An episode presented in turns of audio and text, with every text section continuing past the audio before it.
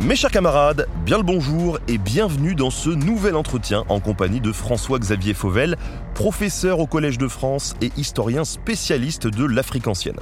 Je l'avais déjà reçu dans un premier entretien, mais l'histoire de l'Afrique c'est tellement vaste qu'on n'en aura jamais fait le tour.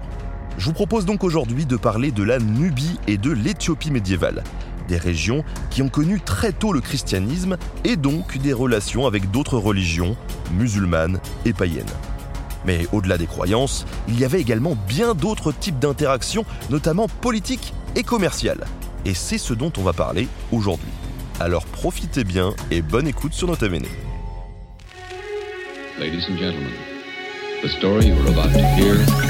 true.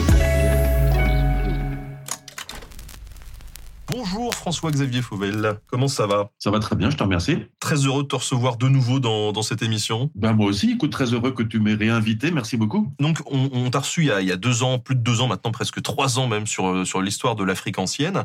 C'était euh, passionnant d'ailleurs, on vient, je viens juste avant l'émission, là, je me disais, on avait fait quand même pas mal de vues sur les rediffusions euh, YouTube, on a fait 1,8 million de vues sur cet entretien de l'Afrique ancienne. Preuve que ça intéresse quand même les gens. Ben oui, je crois que ça intéresse, je crois qu'il y a un très très gros intérêt pour, euh, pour l'histoire de l'Afrique. Euh, bah, preuve que ça manquait, c'est-à-dire que dans l'espace public euh, et dans les savoirs disponibles, tu vois, sur, sur YouTube comme dans les librairies, il manquait quelque chose. Voilà. Et donc, je suis très très content que ça rencontre ce succès. Alors, on l'a déjà évoqué un peu il y a, il y a deux ans, et puis là, j'ai refait une, une petite présentation de, de, ton, de ton parcours, mais est-ce que tu peux nous, nous rappeler, pour ceux qui, par exemple, n'auraient pas vu le premier entretien, c'était il y a quand même trois ans, comment t'en es venu à, à l'Afrique ancienne, en fait? C'était un chemin zigzagant, c'est-à-dire que comme tu l'as rappelé, j'ai commencé par faire des études de philosophie euh, que, que j'ai amené assez loin. J'ai été jusqu'au début d'une thèse que j'ai interrompue.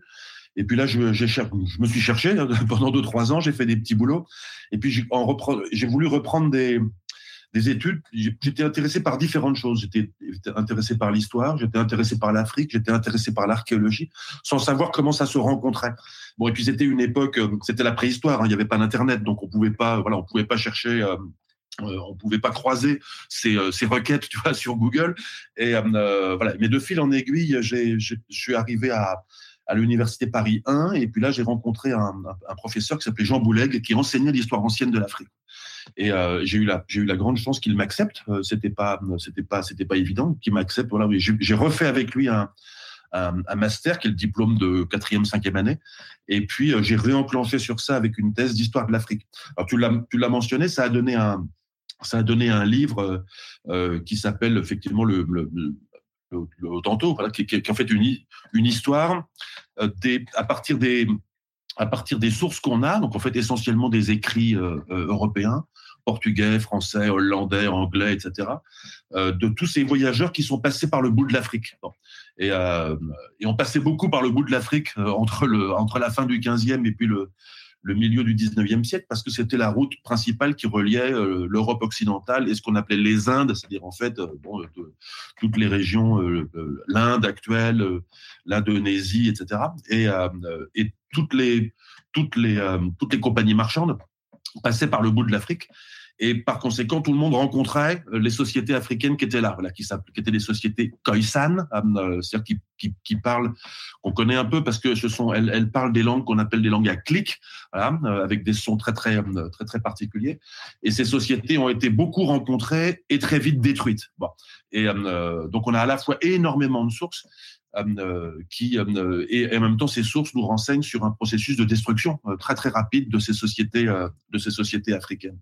Et puis et puis après ça, un peu frustré de ne pas pouvoir me me rapprocher plus près des, sociétés africaines, dans le sens où de ces sociétés passées, dans le sens où c'est tous ces textes euh, qui étaient euh, qui étaient nombreux, mais tous ces textes imposaient un filtre, voilà, euh, un filtre euh, un filtre distordant, voilà, qui euh, j'ai voulu me rapprocher, essayer de essayer de traverser ce, ce, miroir et puis de me rapprocher un petit peu plus près. Puis c'est comme ça que j'ai commencé en Afrique du Sud à travailler sur d'autres types de documents. Euh, archéologiques, donc des documents matériels, ceux qu'on rencontre à la surface du sol ou dans le sous-sol, des documents comme euh, l'art rupestre, donc les, choses, hein, les peintures ou les gravures que les, que les Khoisan avaient, euh, avaient, représentées sur, le, sur, les, sur les parois, ou d'autres documents encore comme les langues ou etc. Et puis voilà, donc c'est comme ça que j'ai commencé à véritablement mettre au point mon voilà, régler mon propre intérêt, ma propre curiosité, et puis et puis et puis commencer à travailler cette façon de faire qui est de qui est de travailler avec un puzzle, c'est-à-dire de réunir des petites pièces de différentes natures qui collent pas bien les unes aux autres, mais qui finissent par nous retracer une une histoire ancienne. Et puis et puis voilà, et puis après d'autres opportunités ont eu lieu, d'autres déplacements. Euh, j'ai vécu en Afrique du Sud, j'ai vécu en Éthiopie où j'ai été directeur d'un institut français euh, à Addis Abeba. Euh, et, et, puis là, j'ai commencé à travailler sur une autre région. Donc l'Éthiopie, c'est dans, c'est dans le, c'est dans la corne de l'Afrique, c'est dans l'angle nord-est de la de l'Afrique. Là, j'ai travaillé sur euh, les sociétés chrétiennes et les sociétés musulmanes, on en reparlera pendant le pendant l'émission. Euh, et puis ensuite, euh, j'ai encore bougé, j'ai beaucoup travaillé au Maroc. Enfin voilà, donc j'ai eu une, j'ai eu beaucoup de beaucoup d'opportunités, des chances, et puis et puis beaucoup de déplacements comme ça qui ont qui ont qui m'ont permis de cultiver un, un intérêt. dans différentes voilà sur différentes sociétés du passé. Aujourd'hui, donc on va on va reprendre un petit peu de ce dont tu parles dans le rhinocéros d'or finalement. Est-ce que tu peux nous résumer, euh, en gros, euh, pour entrer dans le vif du sujet, euh, en quoi ça consiste ce bouquin, et, peut-être d'ailleurs, comme ça on en parle tout de suite, de ce qu'apporte la nouvelle édition en 2022. Pourquoi il y avait besoin d'une réédition? Alors, c'est un livre qui est paru, comme tu l'as rappelé tout à l'heure, en 2013, dans l'édition que tu as montré chez Alma, c'est avec la couverture blanche. C'est un livre qui a ensuite très très vite été passé en poche. Il est disponible, il est disponible en folio chez Gallimard, et puis ensuite il a été traduit dans pas mal de langues. Et, euh, euh, et, puis comme il était euh, comme il était épuisé et qu'il était nécessaire après presque dix ans de refaire une petite mise à jour, je l'ai ressorti chez, chez, Talandier et il y a avec cinq chapitres en plus des mises à jour dans chacun des petits chapitres et puis cinq chapitres en plus. Et, puis une nouvelle iconographie, des nouvelles cartes, etc. Et alors c'est un livre qui se présente sous la forme de une, une trentaine de, chapitres assez courts qui, euh, qui chacun d'entre eux euh, part d'un document. Voilà, donc qui peut être un document écrit, par exemple, ce qu'un géographe arabe du XIe siècle a appris au sujet d'un royaume qui s'appelle le royaume du Ghana dans l'actuelle Mauritanie. Bon, il, a, il, livre une magnifique description de ce royaume du Ghana, qui est un royaume païen, qui accueille les marchands musulmans, et puis il y a une très grosse ville, et puis il y a un palais, et puis etc. on apprend énormément de choses. Et, puis, mais c'est un document presque unique parce que voilà, pendant le siècle euh, antérieur, on sait rien, pendant le siècle postérieur, on sait, euh, on sait rien, et donc il faut faire avec ça. Et puis, euh, et puis il y a d'autres là. Chacun des chapitres euh, euh, s'emploie comme ça à, retracer ce qu'on peut dire euh, sur une partie d'Afrique à partir d'un, à partir de, ce que j'appelle un fragment. Donc ça peut être un fragment de texte. Et puis parfois ça peut être un vestige archéologique qui peut être tout petit. Ça peut être, tu vois, une trouvaille de quelque chose, de quelques monnaies, euh, voilà, sur un sur une montagne euh, en Éthiopie. Ça peut être euh, le petit rhinocéros en or qui donne son titre, qui donne son nom au titre de, du livre, qui est un petit rhinocéros qui provient d'un site archéologique. en Afrique du Sud. Ça peut être un truc totalement grandiose comme une cathédrale complètement engloutie en Nubie. On en parlera peut-être aussi dans la dans la suite. Une cathédrale chrétienne. Bon, et euh, complètement englouti euh, euh, au Soudan actuel. ça peut être encore d'autres choses, voilà, une pièce d'archive ou quelque chose. Et, à partir de là, j'essaye à chaque fois de retracer ce, qu'on peut dire à partir de cette source, à partir de ce document, ou en croisant ce document avec d'autres documents, et puis toutes les questions que ça pose, les réponses que ça apporte. Et, voilà. Alors c'est un livre qui bon, je disais, il est fait de, il est fait de, de petits chapitres. C'est assez facile à lire et ça explique aussi son, son, son succès. Il n'y a pas, euh, il y a pas les notes de bas de page, etc., euh, qui encombrent souvent la, la, lecture de beaucoup de monde. En revanche, euh, à la fin de chaque chapitre, pour celles et ceux que ça intéresse, pour les spécialistes, il y a une longue note, voilà, qui retrace toute la documentation disponible, toutes les études savantes qui ont été faites sur ces sur ces sur ces documents, etc. Donc en fait, il y a une une double lecture qui est possible, voilà, la, lecture relativement agréable et voilà, et puis et puis la lecture plus plus plus serrée, voilà, pour les pour les pour les gens qui veulent vraiment aller plus loin. Bon. Et et puis voilà, comme je disais, j'ai rajouté euh, cinq, euh, cinq chapitres dans la nouvelle, euh, dans la nouvelle édition, euh, bah, tout simplement pour honorer le fait qu'il y avait des découvertes qui avaient été faites, il des travaux qui ont été faits dans d'autres dans, depuis dix ans. il y a aussi, il y avait aussi des, il y avait aussi des trous, si je puis dire, tu vois, dans, la première version. Je disais rien à propos des régions autour du lac Tchad. Euh, euh, voilà, et, donc là, j'ai rajouté un chapitre sur, sur un royaume, le royaume du Canem, qui, qui au XIIe siècle, autour du lac Tchad, dans une région qu'on associe volontiers aujourd'hui, tu vois, au désert, au terrorisme, etc. Bon, il faut quand même rappeler toujours qu'il y a une épaisseur historique et puis il y a des choses formidablement intéressantes qui se sont passées dans, dans ces régions-là. Voilà. Et euh, il y a eu des, des découvertes euh, depuis euh, dix ans qui sont peut-être venues nuancer ou corriger des trucs d'autres chapitres ou pas du tout? Il y a en, en 2013, quand j'ai publié le Rhinocéros d'or, euh, j'avais fait un chapitre sur Sigil Massa, cette ville qui était dans le qui est dans le sud-est du, du Maroc, qui était le point de départ euh, le point de départ des caravanes qui traversaient le Sahara. Bon, euh, l'oasis du Tafilalt, qui est aujourd'hui dans le sud-est du Maroc, est, vraiment en bordure du désert.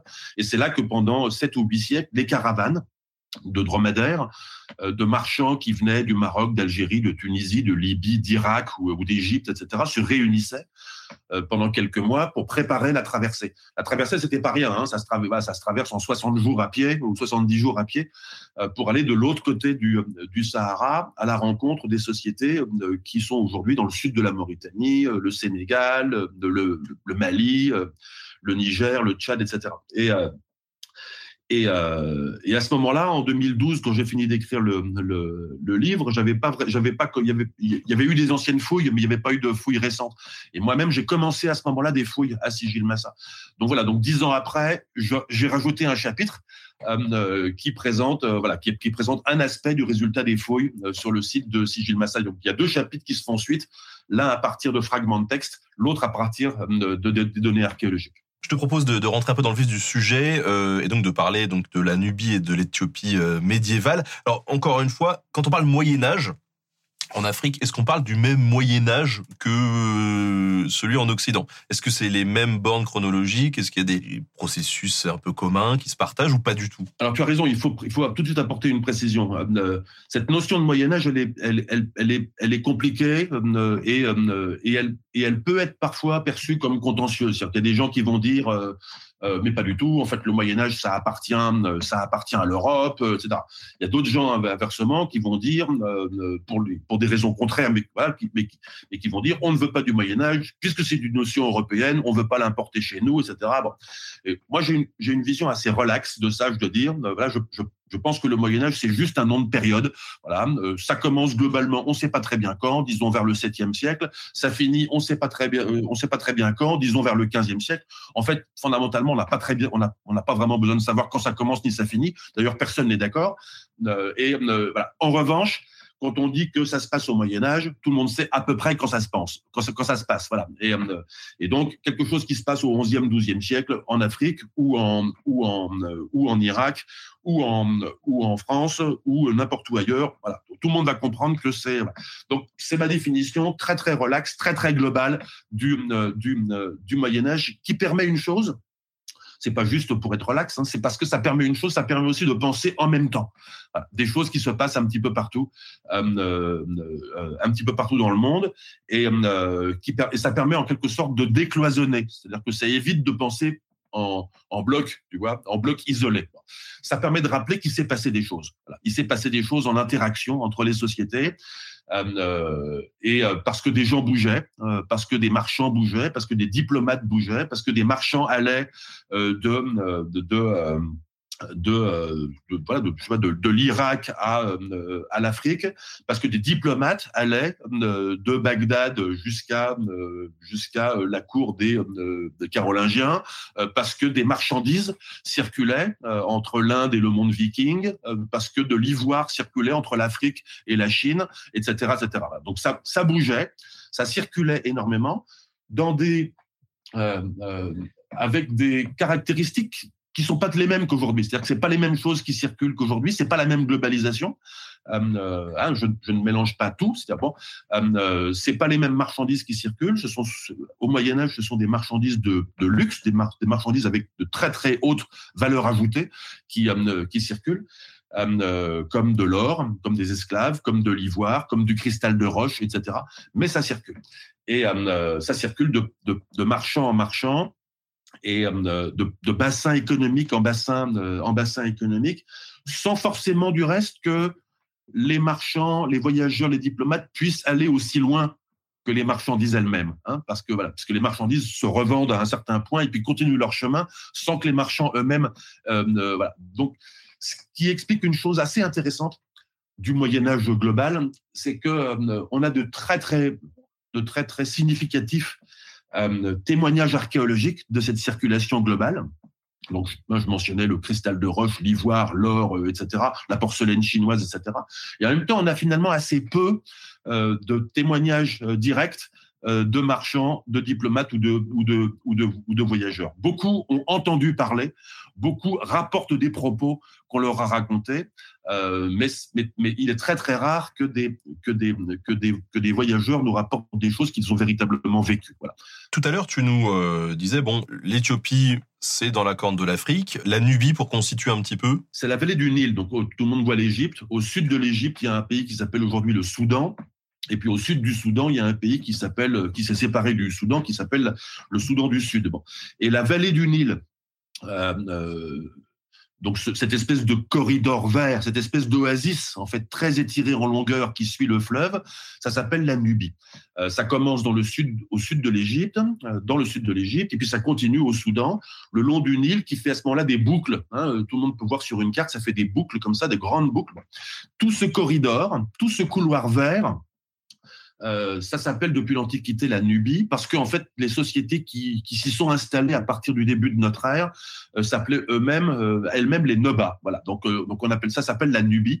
Et, et c'est un foyer de civilisation très très ancien, avant même les Nobas. Hein, et il y a des civilisations depuis 3000 ou 4000 ans avant notre ère. Donc c'est une région de très très forte civilisation qui, en plus, il faut le souligner à l'échelle de toute l'Afrique, c'est le seul endroit euh, ce corridor du Nil où euh, on, on, peut circuler assez facilement à travers le Sahara. C'est le seul couloir hein, à travers le désert du à travers le désert du Sahara. Voilà. Donc là, voilà. Donc c'est là. Donc en gros, quand on parle de Nubie, c'est euh, l'extrême sud de l'Égypte actuelle, et puis c'est le Soudan, jusqu'à Khartoum. Voilà, c'est la, la, vallée du Nil jusqu'à Khartoum. Alors, au début du Moyen Âge, cette euh, Nubie, elle est divisée en plusieurs royaumes. Est-ce que tu peux nous en parler un petit peu? Je disais que des, des sociétés qu'on connaît pas très bien, les Nobas, s'installent là, bon, dans les premiers siècles de notre ère, et puis euh, et très très vite, ils se sédentarisent là. Euh, très très vite, on leur connaît une une civilisation agricole, etc. Et puis et puis au VIe siècle, euh, ils, deviennent chrétiens. Alors bon, évidemment, ils ne deviennent pas chrétiens euh, du jour au lendemain, mais, euh, mais néanmoins, le sentiment que donnent le, les, textes, c'est que d'abord, il y a des, rois qui se convertissent officiellement, et très très vite, les élites se convertissent sans doute avec les rois, etc.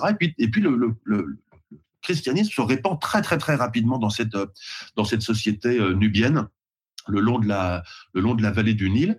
Euh, euh, on n'a pas beaucoup de témoignages écrits, mais on peut en juger par l'archéologie. On connaît au moins, on connaît aujourd'hui les ruines d'au moins une centaine d'églises, voilà, euh, dans cette dans cette Nubie. Donc un pays qu'il faut imaginer, hein, une fois de plus, très très étiré en longueur euh, sur euh, sur 3000 kilomètres le long de la vallée euh, du Nil. Et ce, ce, pays très très étiré en longueur, tout de suite il y a trois royaumes qui se forment, trois royaumes chrétiens au VIe siècle. Hein. voilà, la Nobadia, c'est la partie du nord. Euh, le Makouria, c'est ensuite euh, jusqu'à, euh, on ne sait pas très bien où là, mais bon jusqu'à Khartoum. Et puis là, à partir là, au sud, il y a un autre royaume qu'on connaît encore plus mal, qui s'appelle Alodia, voilà, qui est très très mal documenté. il y a eu très peu de, il n'y a, pas eu beaucoup de, pas eu beaucoup de recherches. Il faut dire que le contexte ne s'y prête pas, enfin géopolitique ne s'y prête pas complètement. Et voilà, donc trois trois royaumes indépendants chrétiens, euh, euh, avec des sociétés très très profondément christianisées. Comment elles se sont euh, christianisées? Alors d'abord, il faut rappeler que la Nubie, elle a un voisin au nord, c'est l'Égypte. ce voisin au nord, la société, elle est chrétienne. Elle est très rapidement chrétienne à partir du début de notre ère. elle est très très profondément chrétienne. On connaît aujourd'hui, on connaît les chrétiens euh, égyptiens aujourd'hui issus de cette vieille chrétienté égyptienne, ça s'appelle les Coptes, euh, et euh, ils représentent encore aujourd'hui à peu près 10% de la société euh, égyptienne, et, parce que l'Égypte a été conquise en, en 641 par les armées arabes et, musulmanes, un pouvoir musulman a dominé l'Égypte, mais la majorité de la population pendant longtemps est restée chrétienne. Puis ensuite, la chrétienté a décliné. Numériquement, les, chrétiens ont, décliné en Égypte, mais sont restés, beaucoup sont restés chrétiens. Donc en fait, c'est à partir de l'Égypte que, euh, que, le, que, que, que, les pays au sud, la Nubie, ont été, euh, euh, ont été touchés par le, par, par, le, par, le, par le christianisme à la faveur de l'envoi tout simplement de missionnaires, hein, de, missionnaires chrétiens. Euh, certains ont été envoyés depuis l'Égypte, d'autres ont été envoyés depuis Byzance. Il y a eu des concurrences à certains moments, voilà, etc., euh, dont on connaît pas très très très bien tous les tous les détails. Enfin bon, c'est un phénomène de missionnaires. Et voilà, il faut rappeler une chose, c'est que c'est un phénomène, euh, je dis missionnaire, mais attention de ne pas confondre avec euh, ce qui s'est passé euh, au XXe siècle, à, partir de la fin du XIXe siècle, avec la colonisation de l'Afrique par les pouvoirs européens, la France ou l'Angleterre, etc., qui ont emmené dans leur bagage, comme on sait, des missionnaires. Au, 19e, 20e siècle, ce sont des pouvoirs coloniaux hein, qui donc arrivent avec l'armée et avec des et avec des missionnaires. C'est pas du tout le cas au VIe siècle en, en, en, Nubie, il n'y a pas de conquête. Euh, il n'y a pas de conquête de la, de la Nubie par, euh, par, le, par le pouvoir, euh, par l'Égypte, par l'Égypte copte. Et, et, et, par conséquent, c'est une, c'est un phénomène tout simplement de, de diffusion, d'adoption euh, volontaire du, du, du christianisme, d'adaptation aussi. Hein, dans tout phénomène d'adoption, il y a une adaptation des, des, des, des, doctrines, des idées, etc., des représentations, etc. Voilà, donc c'est un, voilà, c'est tout simplement un phénomène missionnaire qui, qui, qui, se répand euh, très très rapidement le long de la Nubie à partir du VIe siècle. Alors, quand on voit la diffusion du christianisme qui a été plutôt large, on voit qu'il y a souvent des spécificités un petit peu euh, locales, du, même encore aujourd'hui.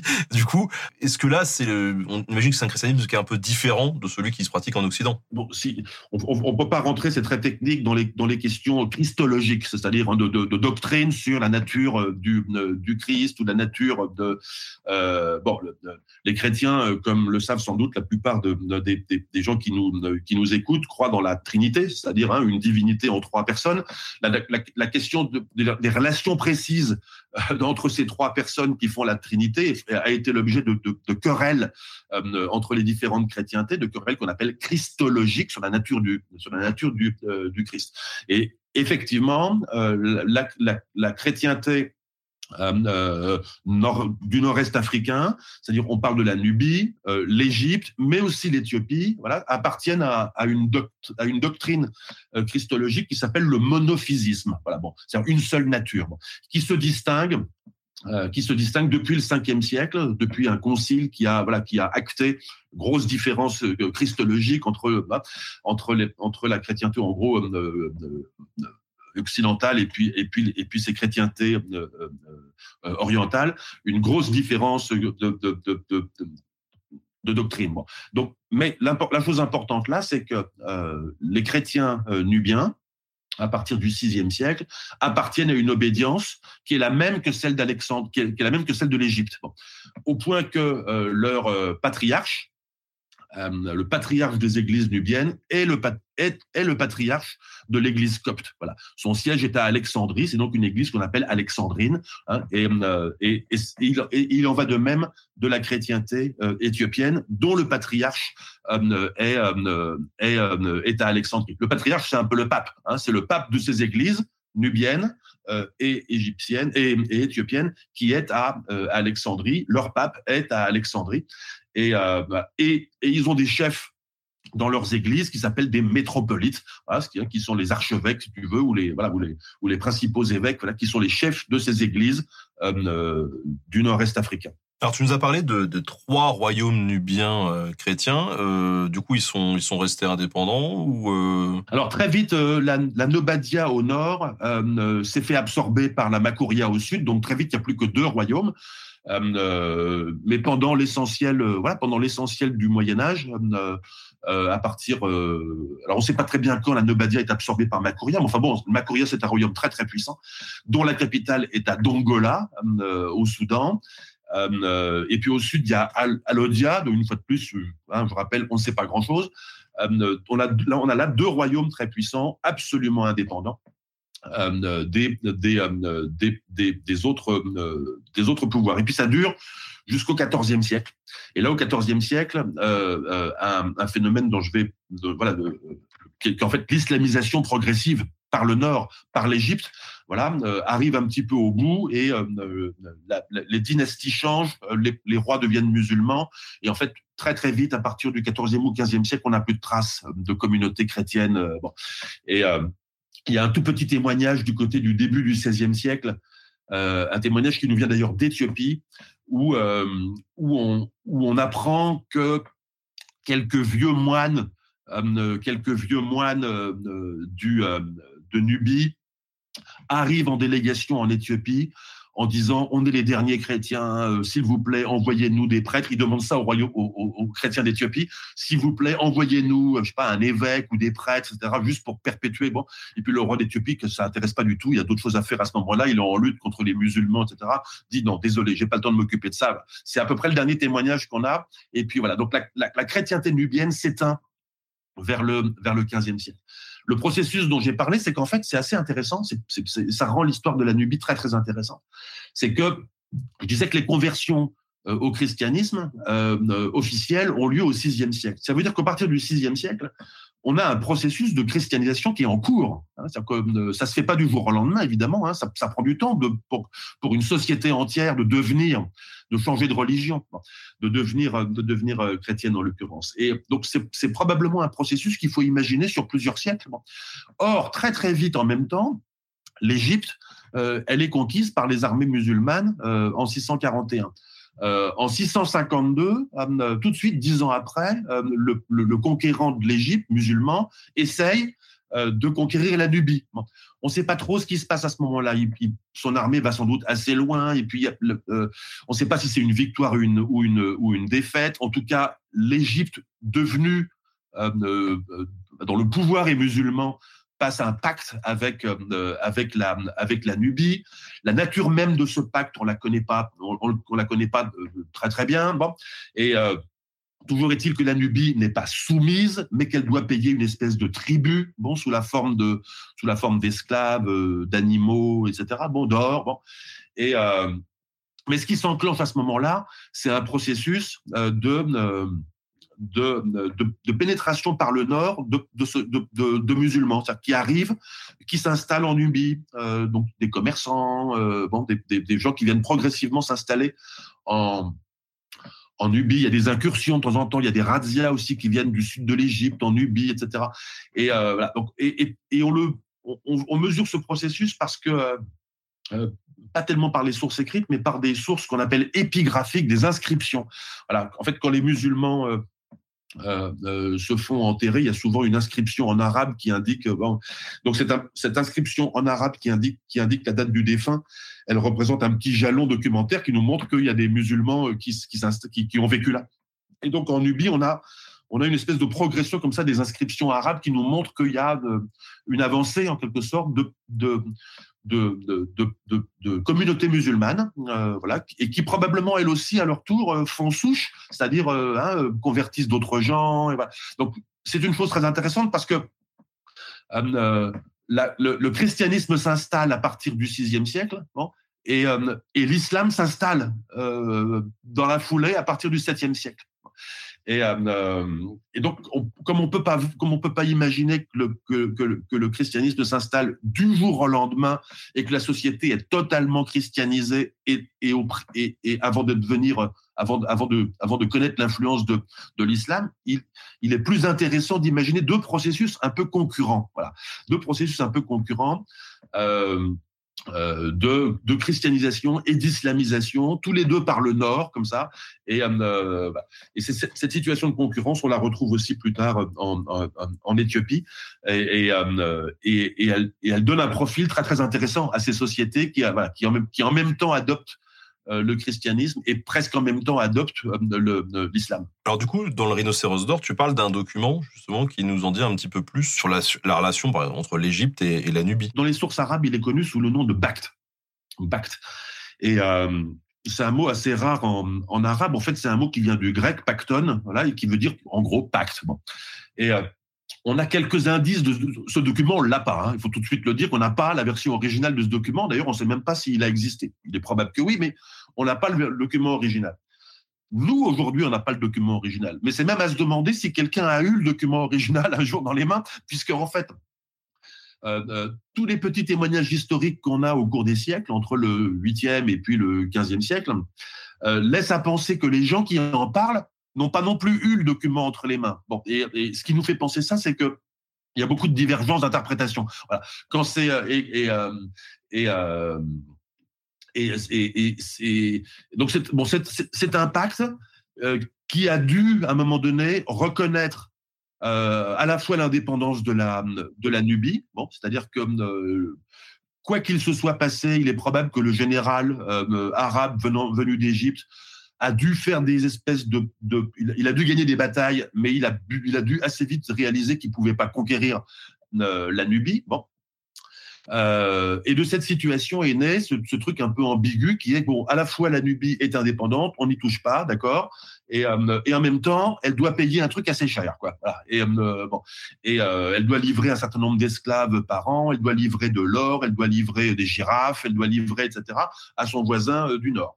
Et puis en même temps, il y a un système aussi un peu dissymétrique qui se met en place. C'est-à-dire que, en gros, les marchands égyptiens musulmans ont le droit de circuler en, en, en, en Nubie, mais l'inverse n'est pas forcément vrai. Bon.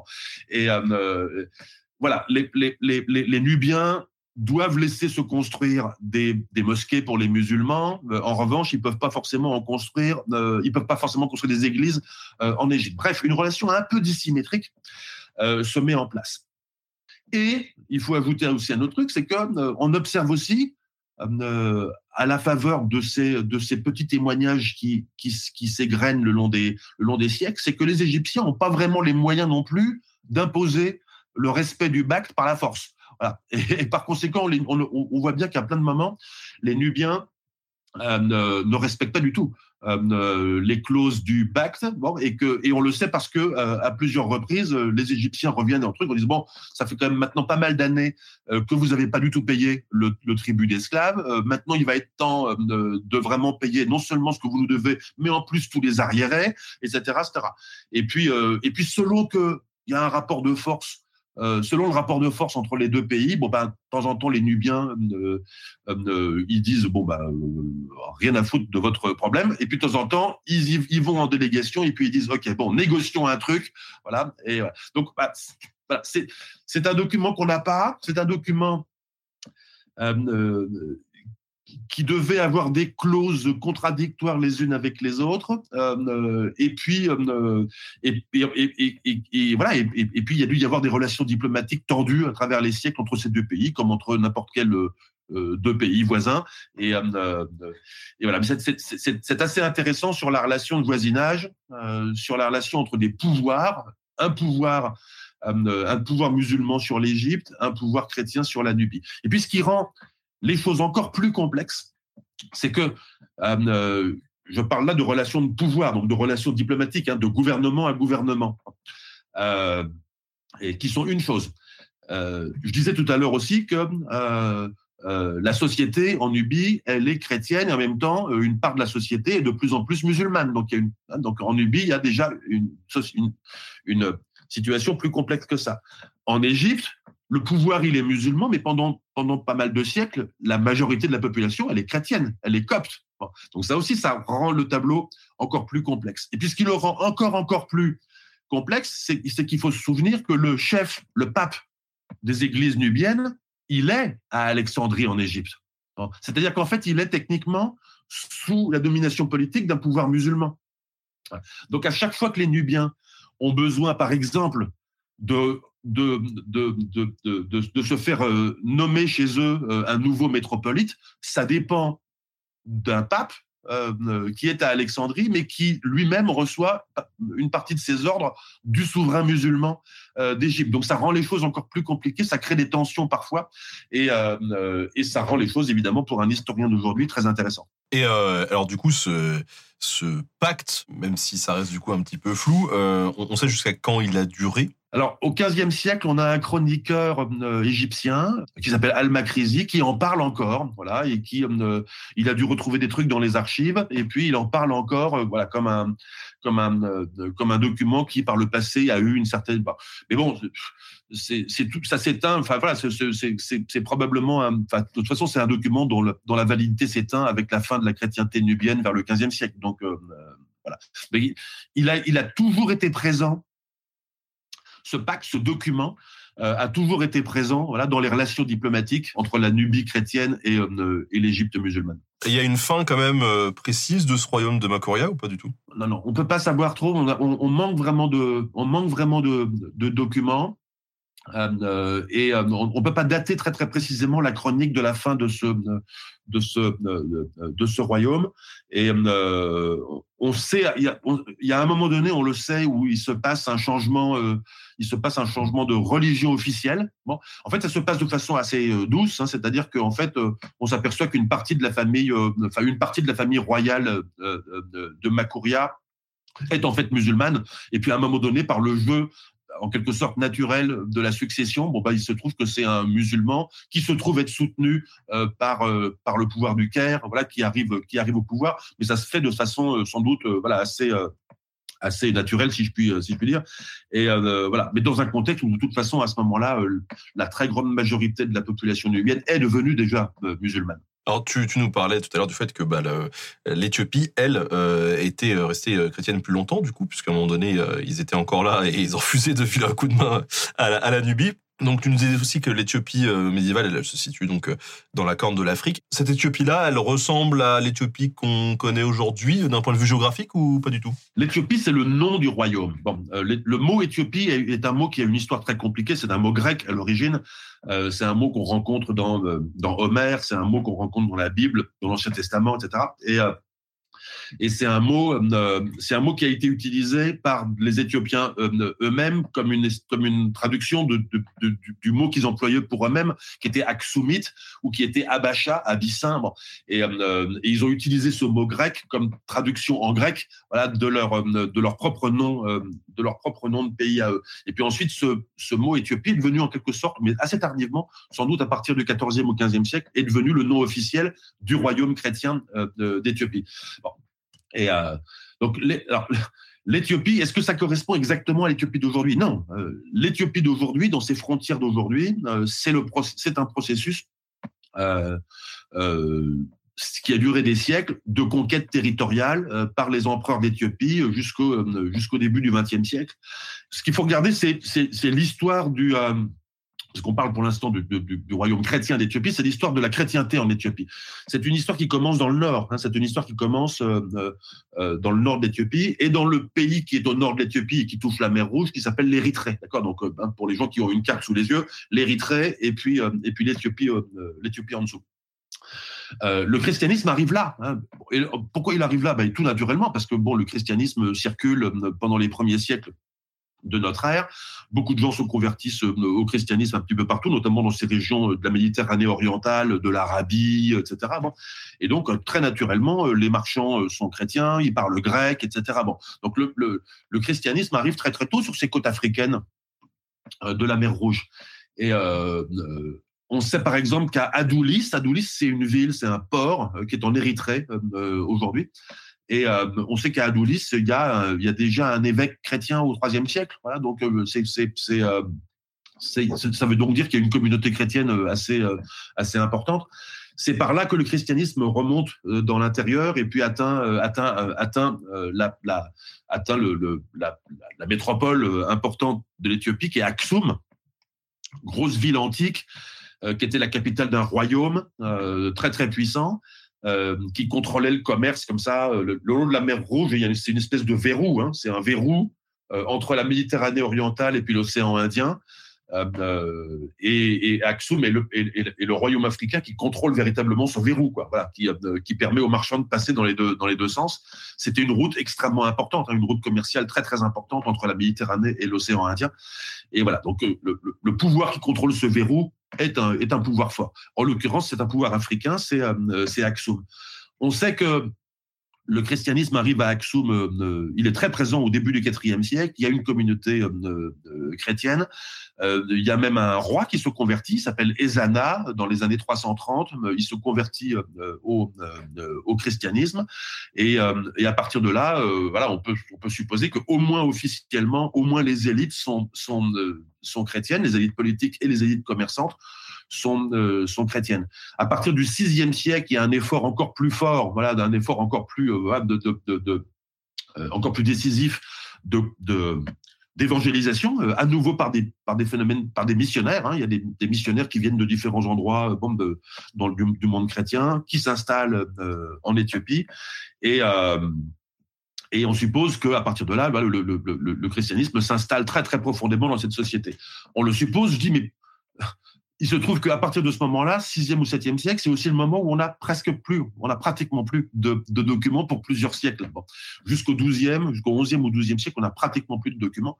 Et quand on recommence à avoir des documents à partir du 11e, 12e siècle, euh, euh, ben on constate que euh, la société est toujours très très profondément chrétienne, que sa langue liturgique, c'est toujours la, c'est le qui s'appelle le gaze, euh, c'est toujours la même langue que celle qui était parlée à Aksum, euh, qu'il y a des moines partout dans le paysage, euh, que les souverains sont chrétiens, etc., etc. Donc, donc c'est resté. Et puis ça reste tout au long du Moyen Âge, et puis ça reste même jusqu'à aujourd'hui. Enfin, les, les chrétiens d'Éthiopie aujourd'hui euh, dans l'Éthiopie d'aujourd'hui et les chrétiens en Érythrée euh, aujourd'hui sont en fait les descendants de cette de cette vieille chrétienté euh, qui a commencé au troisième ou quatrième siècle de notre ère. Mais alors pourquoi on n'a plus de sources Ben on n'a plus de sources parce que ben, parce que c'est des périodes c'est des périodes compliquées. C'est des périodes compliquées.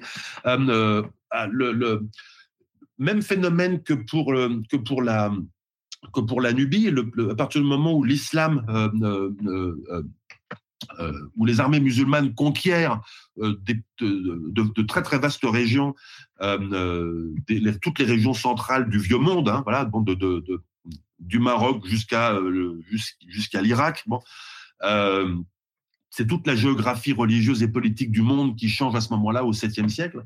Et, et dans la, je disais la mer Rouge, donc il y a, le côté africain, hein, il y a l'Érythrée, l'Éthiopie, mais juste de l'autre côté, c'est la péninsule arabique. C'est-à-dire qu'en fait, c'est le foyer, c'est le cœur même de l'essor de, l'essor de l'islam. Euh, donc à partir du 7e siècle, beaucoup de choses changent. La géographie commerciale change aussi. C'est plus le grec euh, qui, est la langue du commerce, ça devient l'arabe. Euh, et puis, ça devient beaucoup plus difficile pour ces chrétientés en Afrique de, se, de, circuler, de se connecter avec euh, l'Égypte ou de se connecter avec Jérusalem ou de se connecter, etc. Il y a, tout à coup, il y a euh, comme une barrière qui est, qui est, euh, qui est l'islam. Et euh, donc l'Éthiopie se retrouve en quelque sorte, les chrétiens d'Éthiopie hein, se retrouvent en quelque sorte sur leur haut plateau, sur leur bastion comme ça de montagne, euh, euh, pas en isolement complet, mais enfin néanmoins plus tout à fait aussi bien connectés que quelques siècles plus tôt. Et donc on perd, voilà, on perd beaucoup d'informations dans cette légère déconnexion. Voilà, on perd beaucoup d'informations. il est possible aussi que que la société chrétienne d'Éthiopie se soit, euh, se soit un peu rétrécie euh, euh, autour des monastères. bon. D'ailleurs, on connaît même plus très bien la géographie de ce royaume. On sait qu'il se déplace légèrement vers le, vers le, vers le sud. Il évangélise peut-être un petit peu vers le, vers le sud, mais on ne sait pas très bien qui. Il, y a, il y a à coup sûr à, coup sûr, la langue liturgique continue à être le gaze. À coup sûr, il y a des gens qui continuent à écrire euh, en, en gaze. Hein.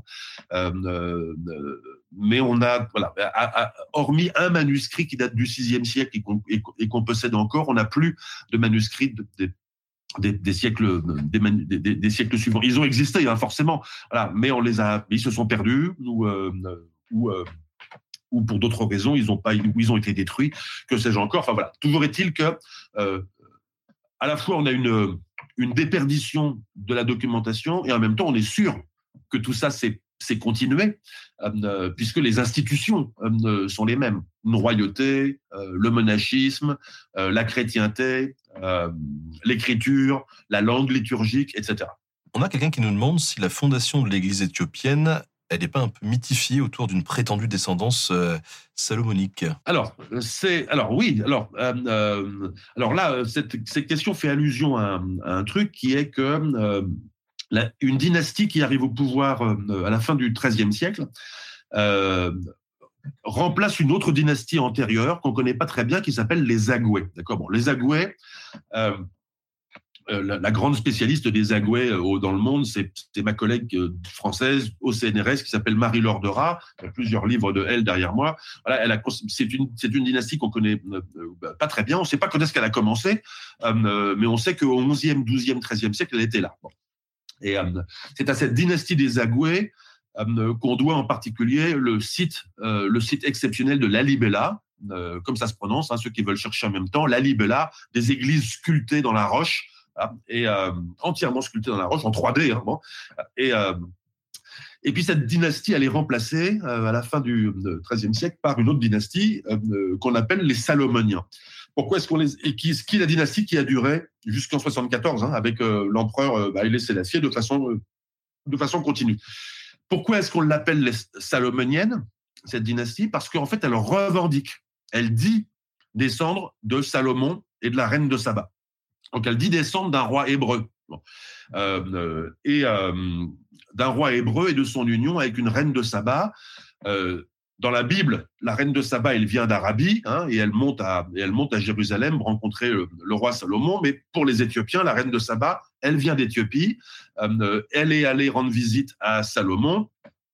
Et puis de là est né un enfant que les Éthiopiens appellent Ménélique, Ménélique Ier, lequel grandit tranquillement à, Jérusalem. Et puis quand il arrive à l'âge adulte, euh, il prend l'arche d'alliance euh, que possédaient les Hébreux et il la ramène en Éthiopie. Et les Éthiopiens sont très très fiers de pouvoir dire que l'arche d'alliance, depuis cette époque-là, est en Éthiopie, euh, a été conservée en, Éthiopie. Donc oui, euh, cette histoire d'une ascendance qu'on appelle salomonienne d'une dynastie, euh, de la dynastie qui arrive au pouvoir au XIIIe siècle, euh, c'est un récit généalogique. Et effectivement, c'est un récit euh, mythique. C'est-à-dire que une généalogie, personne n'oblige, enfin, personne n'oblige quiconque à, ce que ce soit vrai. Enfin, je veux dire, c'est une revendication. Bon, hein, on dit qu'on descend de. Bon.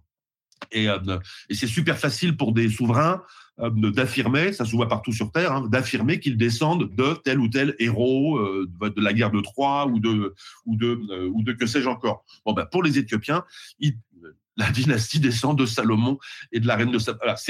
C'était évidemment une, ascendance super prestigieuse qui permettait à ces nouveaux rois de la fin du XIIIe siècle, sans doute, de renforcer une légitimité légèrement fragile, puisque en fait, euh, euh, ils affirment que leurs prédécesseurs étaient des usurpateurs, mais en fait, c'est très probablement eux qui, à un moment donné, sont arrivés, on ne sait pas trop d'où, avec un, voilà, avec une généalogie pas très ferme, et, et, et, avec le renfort de moines, avec le renfort d'une tradition écrite très très puissante dans des monastères avec lesquels ils se sont associés.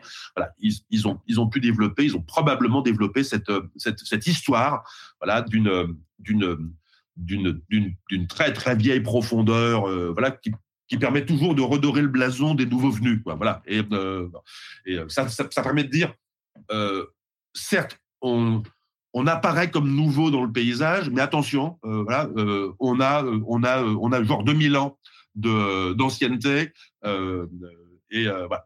Dans ton livre euh, du Rhinocéros d'or, tu nous parles d'un ancien piédestal de trône qui a été découvert en 1906 dans la ville d'Aksum, justement. Est-ce que tu pourrais nous en dire un petit peu plus? À quoi ça pouvait servir, tout ça? Aksum, ça, ça existe. Hein. Aksum, c'est une ville dans l'extrême nord de l'Éthiopie euh, aujourd'hui, dans la province du Tigray. Euh, c'est une ville, euh, c'est une ville tout à fait exceptionnelle. Et euh, avec avec des ruines, avec des avec des avec des, des ruines de, de, bâtiments tout, absolument incroyable. Alors malheureusement, euh, la plupart de ces bâtiments aujourd'hui sont qui, qui, ont été vus par une par une mission archéologique allemande en 1906, euh, parfois même un peu fouillés, etc. Euh, ont été maintenant recouverts par le par les maisons actuelles, etc. Donc il reste l'un de ces palais qui s'appelle le palais de Dungur. Ce sont sans doute des palais, en tout cas des espèces de grandes villas euh. Et euh, donc il y a quelques-uns de ces palais. Il y a aussi des stèles, des stèles monolithiques qui ressemblent à des obélisques euh, et qui sont parfois 20 ou 30 mètres de hauteur. Parfois, elles sont effondrées par terre. Mais il y en a plusieurs qui sont qui sont debout, des choses tout à fait spectaculaires qui devaient peser, enfin qui pèsent des centaines de tonnes et qui ont été qui ont été érigées dans l'Antiquité. En dessous de ces stèles, il y a des tombes euh, donc on comprend que ces stèles étaient en fait en quelque sorte des monuments commémoratifs au-dessus de tombes de rois euh, d'Axum. Euh, il y a d'autres choses, il y a des églises, etc. Bon, il y a toute une série de vestiges de l'Antiquité vraiment spectaculaires, vraiment spectaculaires, qui font de, qui, contribuent à définir voilà la civilisation axumite comme une, comme véritablement comme une civilisation bâtisseuse, etc. Qui a, qui dont, dont Aksum était la capitale, même si on connaît d'autres villes euh, en Éthiopie et en Érythrée, une fois de plus. Et euh, parmi ces vestiges, euh, il y a y a pas mal d'autres choses, notamment des trucs qu'on appelle des trônes. Euh, on ne sait pas très bien ce que c'est. C'est des, trônes composites, des trônes qui étaient assemblés avec différentes pièces en pierre. Hein. Tout ça est, est, en pierre, en bloc de pierre. On ne sait pas très bien à quoi servaient ces trônes parce qu'en fait, il y en a, pas mal. Euh, et puis, ils ont, été déplacés, on le sait aussi, euh, au cours du Moyen Âge et puis ensuite à l'époque moderne. Et certains ont été déplacés comme ça dans le, Axum. Euh, et ils ont rempli différents usages à l'époque médiévale et moderne à, à, Axum, notamment dans le, contexte des sacres des rois médiévaux. donc en fait, on ne connaît pas leur statut et leur place originelle à Axum dans l'Antiquité, ni même à quoi ils servaient, ni même s'ils étaient des trônes. Bon. Mais en tout cas, l'un de ces, l'un de ces, euh, l'un de ces trônes, il y a dessus, on a, enfin, les Allemands, le, cette mission archéologique a, relevé que dessus, il y avait des inscriptions. Et euh, donc, une fois de plus, c'est ces documents qu'on appelle épigraphiques. Hein. Dès que c'est gravé, on appelle ça épigraphique. Donc, ces documents épigraphiques, euh, écrits en gaze, donc toujours cette langue euh, qui, est, qui était parlée à Axum, c'était la langue de tout le monde à Axum dans l'Antiquité, euh, et qui ensuite euh, a cessé d'être une langue parlée pour devenir une langue liturgique et une langue de culture. Et euh, euh, un peu comme le latin. Et. Donc, on a des inscriptions en, en. On a plusieurs inscriptions très très abîmées, très très patinées parce que c'est resté à l'air libre comme ça, donc assez difficile à lire. Donc déjà là, il y a des petites querelles d'interprétation qu'on sur ce qu'on peut lire, sur la façon dont les lettres dont il faut les, dont il faut les restituer, etc. Et puis, on ne lit plus la même chose aujourd'hui sur ces pierres qu'on ne pouvait le lire en 1906, euh, parce que il s'est encore passé un siècle, etc. Euh, voilà. Donc, déjà là. Et puis, et puis, euh, et puis, et puis là, après, même si on se met d'accord sur le texte qu'on arrive à lire, il est, il est lacunaire, il manque des bouts. Et puis, qu'est-ce que ça veut dire? C'est encore plus compliqué. Voilà. Qu'est-ce qu'on a? On a des inscriptions d'un roi euh, euh, qui nous dit être arrivé là. Euh, c'est une, une espèce de, d'inscription de, victoire. Hein. C'est-à-dire que moi, roi machin, suis arrivé ici, et puis j'ai fait ceci, j'ai pris tant de vaches à mon ennemi que je venais de battre, et puis là-bas. Et euh, mais comme c'est plein de lacunes, on sait pas trop exactement. Et puis en fait, on sait pas trop non plus de quand ça date. voilà. Donc on, alors, on a envie de penser. Il y a quelques arguments pour ça que ça date précisément là de ces huitième, neuvième, dixième siècle dans cette période précisément très très obscure. Mais bon, le, roi a un nom qu'on n'est pas capable de relier à quoi que ce soit d'autre. Euh, Mais ah, ça illustre une chose, c'est que c'est que parfois on a en histoire de l'Afrique, on a souvent comme ça des, des pièces de puzzle. Et en fait, on ne sait pas très bien quoi en faire, quoi. On sait pas très bien où la mettre sur le puzzle. On ne sait pas très bien où elle vient se caler, tu vois. Et, euh, et, et on ne sait pas très bien sa signification. Voilà. Donc ça, c'est quelque chose de très intéressant c'est une pièce de puzzle. C'est probablement une pièce du puzzle de la Axum du Moyen Âge, euh, et, euh, et, on sait pas très bien, euh, on sait pas très bien quoi en faire. Mais ça dit quand même quelque chose. Et c'est ce que je dis dans le dans, le chapitre, c'est que c'est que euh, Axum, c'est décidément euh, un endroit où les rois depuis très longtemps ont tenu à, venir mettre des inscriptions. Parce que c'est parce que c'est pas le seul moment dans l'histoire d'Axum où il y a eu des rois qui ont laissé des inscriptions.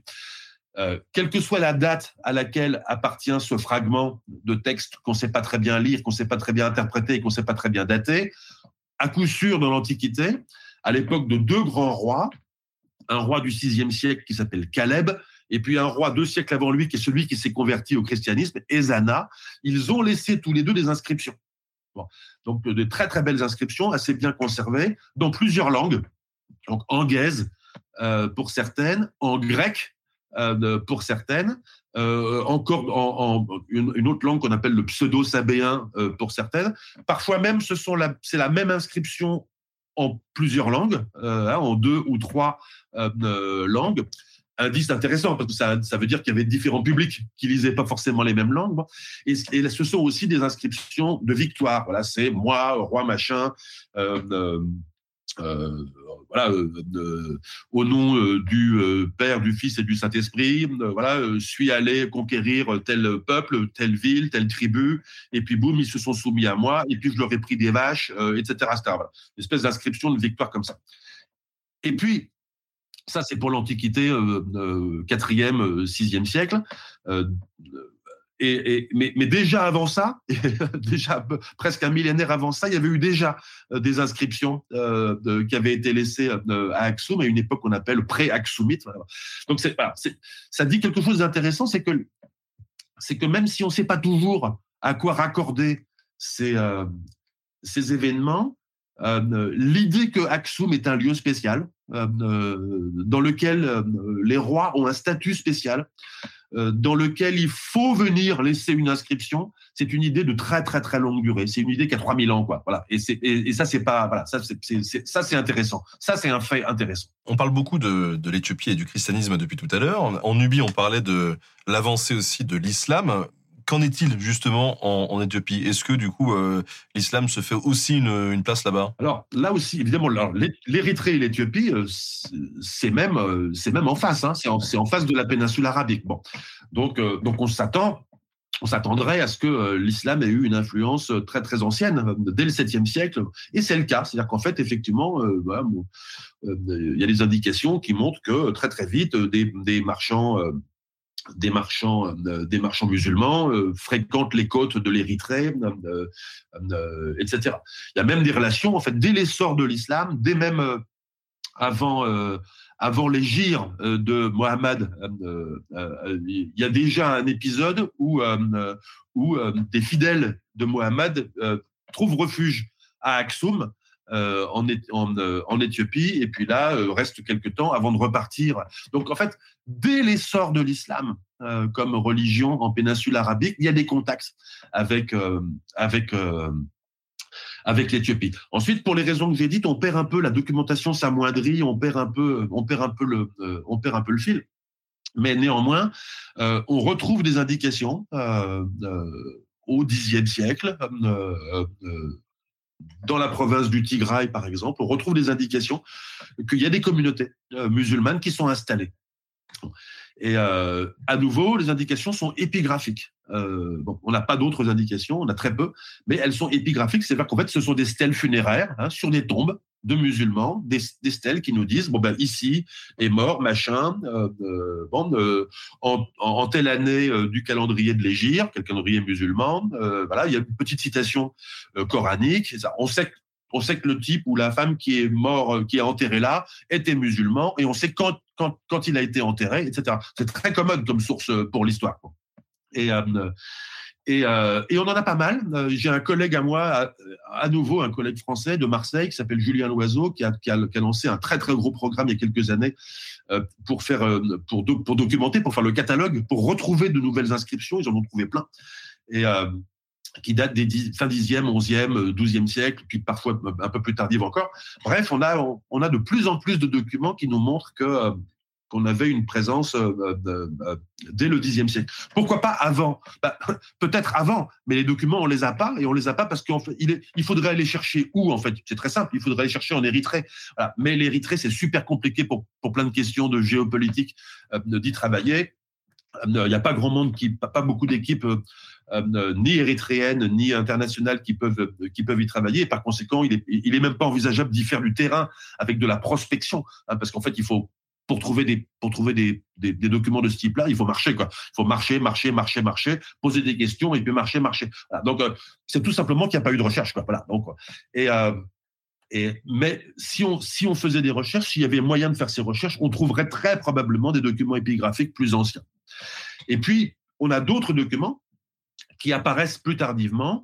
Euh, on a par exemple une, une, un texte en arabe euh, euh, de la fin du XIIIe siècle, de la toute fin du XIIIe siècle, euh, un document assez court qui nous raconte un truc pas facile à pas facile à, comprendre. De toute évidence, c'est un c'est un musulman qui écrit éthiopien, qui écrit en arabe et il raconte l'histoire d'un l'histoire d'un royaume ou peut-être de plusieurs royaumes. C'est pas complètement clair. Et ce royaume s'appelle le royaume du Shoah. Et, ce royaume, euh, au moment où il écrit, ce royaume vient de disparaître, absorbé par un autre royaume musulman, plus puissant. Et donc, en fait, au moment où ce royaume du Shoah disparaît, il en fait l'histoire. Il en fait l'histoire, il essaie de remonter aussi loin qu'il peut. Donc, il y a des traditions, etc. Bon. Mais il remonte assez loin dans le, il remonte assez loin dans le temps. Et en fait, on comprend à la fin du XIIIe siècle, au moment où ce, texte est écrit, au moment où ce royaume musulman disparaît, qu'en fait ce royaume était là depuis un bout de temps. On ne sait pas très bien depuis quand, mais sans doute depuis deux, trois, quatre siècles. Il est peut-être lié à ces communautés dont j'ai parlé tout à l'heure, qui ne sont documentées que par l'épigraphie. Hein. tu vois encore comment les pièces du puzzle euh, s'ajustent, c'est-à-dire que on a, une pièce du puzzle épigraphique dans un coin du pays, et puis on a un document euh, écrit en arabe qui se rapporte peut-être, mais on ne sait pas très bien comment ça se colle. Et euh, et voilà, on comprend simplement que ce royaume musulman, il est là depuis un bout de temps. Euh, et, et, de toute évidence, la, société de ce royaume ou de ces royaumes, euh, parce qu'on ne sait pas si le Shoah c'est un royaume ou si c'est une région qui comprend plusieurs royaumes. Hein. En tout cas, la société, elle est profondément musulmane. Il y a plusieurs villes, euh, c'est tout à fait clair. la société, elle est profondément musulmane. et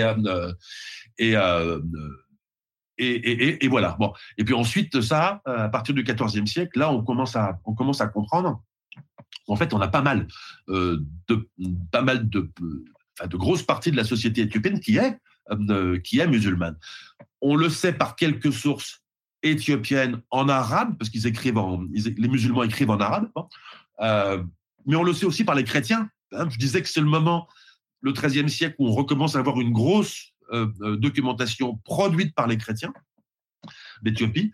Euh, c'est surtout vrai au XIVe siècle et au XVe siècle. Et en fait, dans cette documentation, euh, eh ben en fait, on s'aperçoit que euh, ils nous parlent en permanence des musulmans, quoi, leurs voisins musulmans. Et euh, alors, ils nous racontent beaucoup de batailles avec leurs voisins musulmans, etc., etc. En même temps, on sait aussi que les relations n'étaient pas que guerrières. Hein. bon, ils se faisaient exactement comme dans le cadre de la féodalité euh, européenne, ils se faisaient des razzias euh, à la bonne saison. Mais en fait, l'essentiel du temps, euh, ils s'intermariaient, ils commerçaient ensemble. Le roi chrétien avait besoin absolument des, communautés urbaines musulmanes pour faire du commerce avec la mer.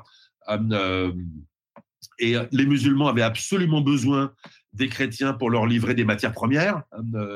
donc il y avait une espèce de symbiose qui s'était mise en place euh, on ne sait pas très bien depuis quand. Euh, on ne sait pas très bien dans quelle géographie non plus. C'est, bon. Euh, mais en tout cas, de, de, façon tout à fait claire, il y avait un voisinage. Il y avait une cohabitation entre chrétiens et, musulmans.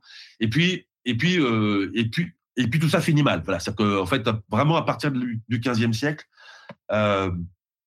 les rois chrétiens entreprennent. Euh, alors, on ne sait pas à la faveur de quoi, on ne sait pas euh, qui a attaqué l'autre en premier, on ne sait pas qui a essayé d'annihiler l'autre euh, en premier, mais les rois chrétiens mettent en place véritablement une politique de conquête assez agressive au XVe siècle.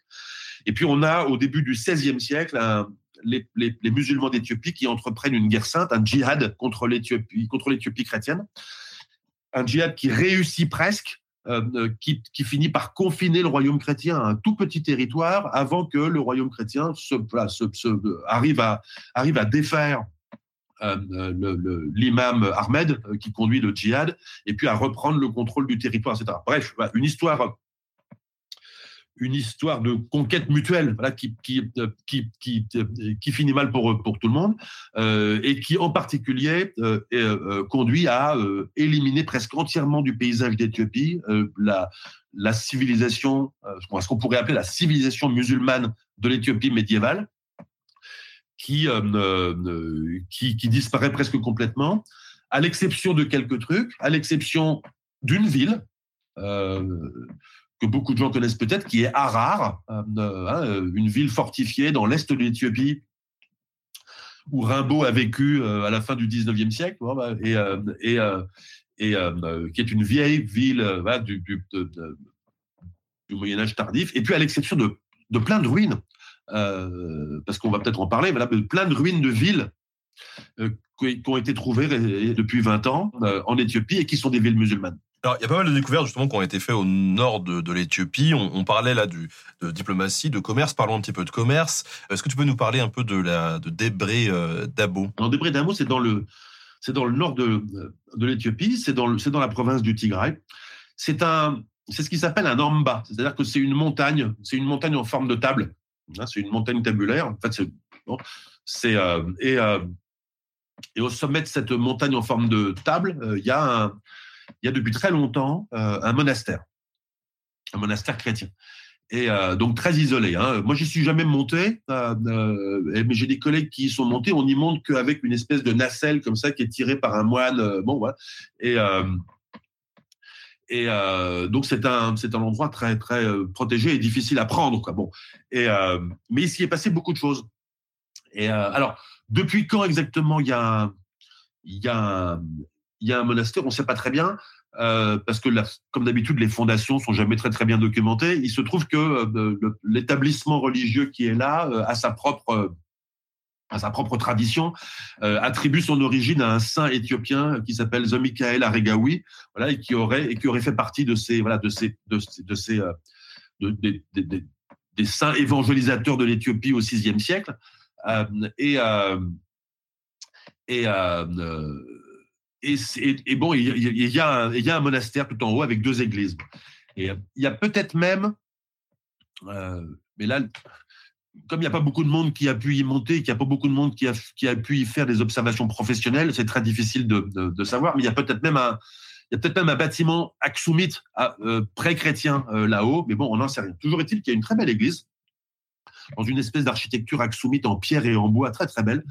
Et, euh, et puis sur cette montagne, il y a d'autres choses. Il y a forcément un cimetière, il y a forcément un petit village de moines, etc., etc. Et là-dessus, euh, plusieurs découvertes ont été faites. Euh, de, nature archéologique. Et par exemple, un, Italien qui était une espèce de d'officier un peu d'officier de l'armée italienne d'occupation parce que l'Éthiopie a été occupée pendant quelques années entre 37 et 41 pendant le début de la guerre. Et euh, là, un officier italien qui était plus ou moins une espèce d'espion, voilà, et s'est réfugié là-haut et, euh, et, euh, et, euh, et, comme il se piquait de faire de, de, de, de d'être un peu un érudit, etc. Il a observé des trucs, il a fait des micro fouilles, etc. Et il a trouvé des choses. Il a trouvé, par exemple, des monnaies, des monnaies arabes des 8e, 9e, 10e, 11e siècle. Bon, on ne sait pas très bien ce qu'elles sont devenues. On apprend aussi par d'autres sources que que des, que des, que des moines de, de, de, ce monastère là-haut ont eux-mêmes fait d'autres découvertes de monnaies qui ont été refondues, etc. Euh, et puis, il y a eu un, un, autre épisode aussi où, dans une petite grotte, euh, sous l'une des églises, euh, dans la paroi de cette grotte, c'est très oraux là, hein, parce que dans la paroi de cette grotte, euh, bon, euh, une petite cache a livré une petite caisse et dans cette petite caisse, il y avait des monnaies en or. Ces monnaies en or, c'est très très étrange. Euh, ce sont des monnaies Kushan, c'est-à-dire que ce sont des monnaies qui ont été euh, euh, frappées par une dynastie gréco-bouddhique qui existait, qui régnait sur des régions entre l'Afghanistan et le Pakistan au deuxième et troisième siècle de notre ère. Qu'est-ce que des monnaies frappées en Afghanistan et au Pakistan euh, viennent faire en Éthiopie? On n'en sait rien. Qu'est-ce que des monnaies euh, euh, islamiques frappées au 9e, 10e, 11e siècle viennent, viennent faire à des d'amour? On n'en sait rien non plus. C'est, un petit, une fois de plus, on a juste à faire avec ça, c'est-à-dire en fait des pièces de puzzle qui indiquent que des gens, à certains moments, ont caché, ont caché des monnaies en or de différentes origines euh, au sommet de cette petite euh, de, cette, de cette montagne euh, où il y avait une communauté monastique. Ça nous apprend pas énormément de trucs, c'est juste très intéressant. Ça témoigne aussi d'une chose, c'est que ces caches de monnaie, de façon en quelque sorte négative, elles témoignent que bah, ça circulait quoi. C'est-à-dire qu'en fait, il y avait des monnaies, il y avait des monnaies islamiques qui arrivaient là, qui arrivaient en Éthiopie.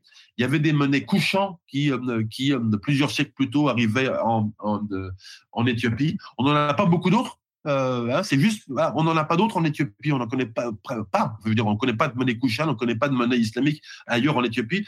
C'est juste qu'elles ont été conservées là parce qu'elles ont été cachées là euh, par des gens au fil des siècles. C'est tout. En tout cas, ça veut dire qu'il y avait, il y a eu des échanges, quoi. Ah, voilà, exactement. Pour repartir un petit peu sur la sur la Nubie, euh, là-bas aussi, il y a eu des, des, des échanges, là-bas aussi, il y a eu du, du commerce. Tu nous parles dans le Rhinocéros d'or d'une affaire qui a eu lieu dans le port de d'Aïdab, c'est ça? Alors Haïdab, c'est, euh, il faut localiser Haïdab pour les gens qui nous écoutent. C'est dans, l'extrême sud de l'Égypte ou l'extrême ou l'extrême nord du, du, Soudan, au bord de la mer. D'accord, donc c'est mer Rouge, d'accord, à la frontière entre Égypte et, euh, et Soudan. C'est dans une zone qui aujourd'hui est contestée entre les deux pays, d'accord? C'est une zone qui n'est pas, et euh, il se trouve que c'est c'est l'armée égyptienne qui le contrôle, mais enfin le, le petit triangle d'Aïdab, il est contesté entre les entre les deux pays. Le site archéologique, il est là. C'est pour dire que à nouveau, c'est pas très facile de, de, d'y faire des missions. Et là, il s'est passé des choses très intéressantes. C'était le long de la mer Rouge. Euh, et, la mer Rouge, comme, comme on l'a expliqué depuis tout à l'heure, c'était, euh, c'était un couloir d'échange extrêmement, euh, extrêmement important. Donc, le long de la mer Rouge, des deux côtés, côté arabique comme du côté africain, il y avait des ports. Et Haïdab a été l'un de ces ports. C'est-à-dire qu'à un moment donné, euh, c'est, c'est, un, c'est l'un des endroits où les navires qui revenaient euh, d'Inde, par exemple, hein, euh, bon, accoster, venaient s'arrêter. Qu'est-ce qu'on faisait à Haïdab On déchargeait les marchandises. Euh, donc là, marchandises de luxe qui viennent d'Orient, d'accord? On déchargeait les marchandises et puis on les transbordait, c'est-à-dire qu'en fait, il fallait des entrepôts, etc., etc.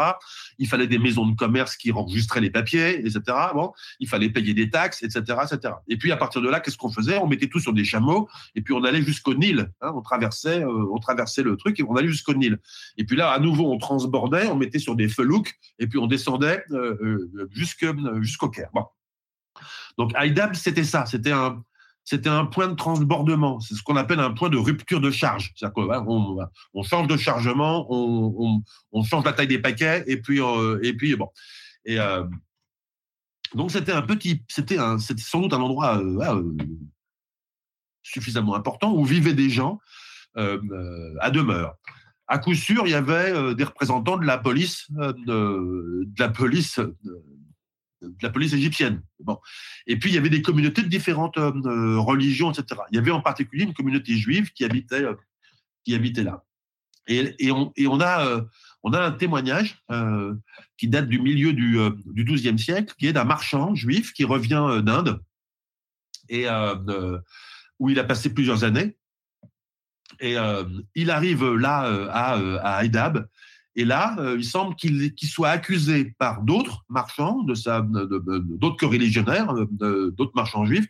Il est accusé par ces autres marchands euh, d'avoir abandonné sa maîtresse, avec, avec laquelle il était revenu d'Inde, euh, dans un endroit près de Berbera, dans un endroit en Somalie. En fait, il a fait en quelque sorte, il aurait fait une espèce d'escale en Somalie.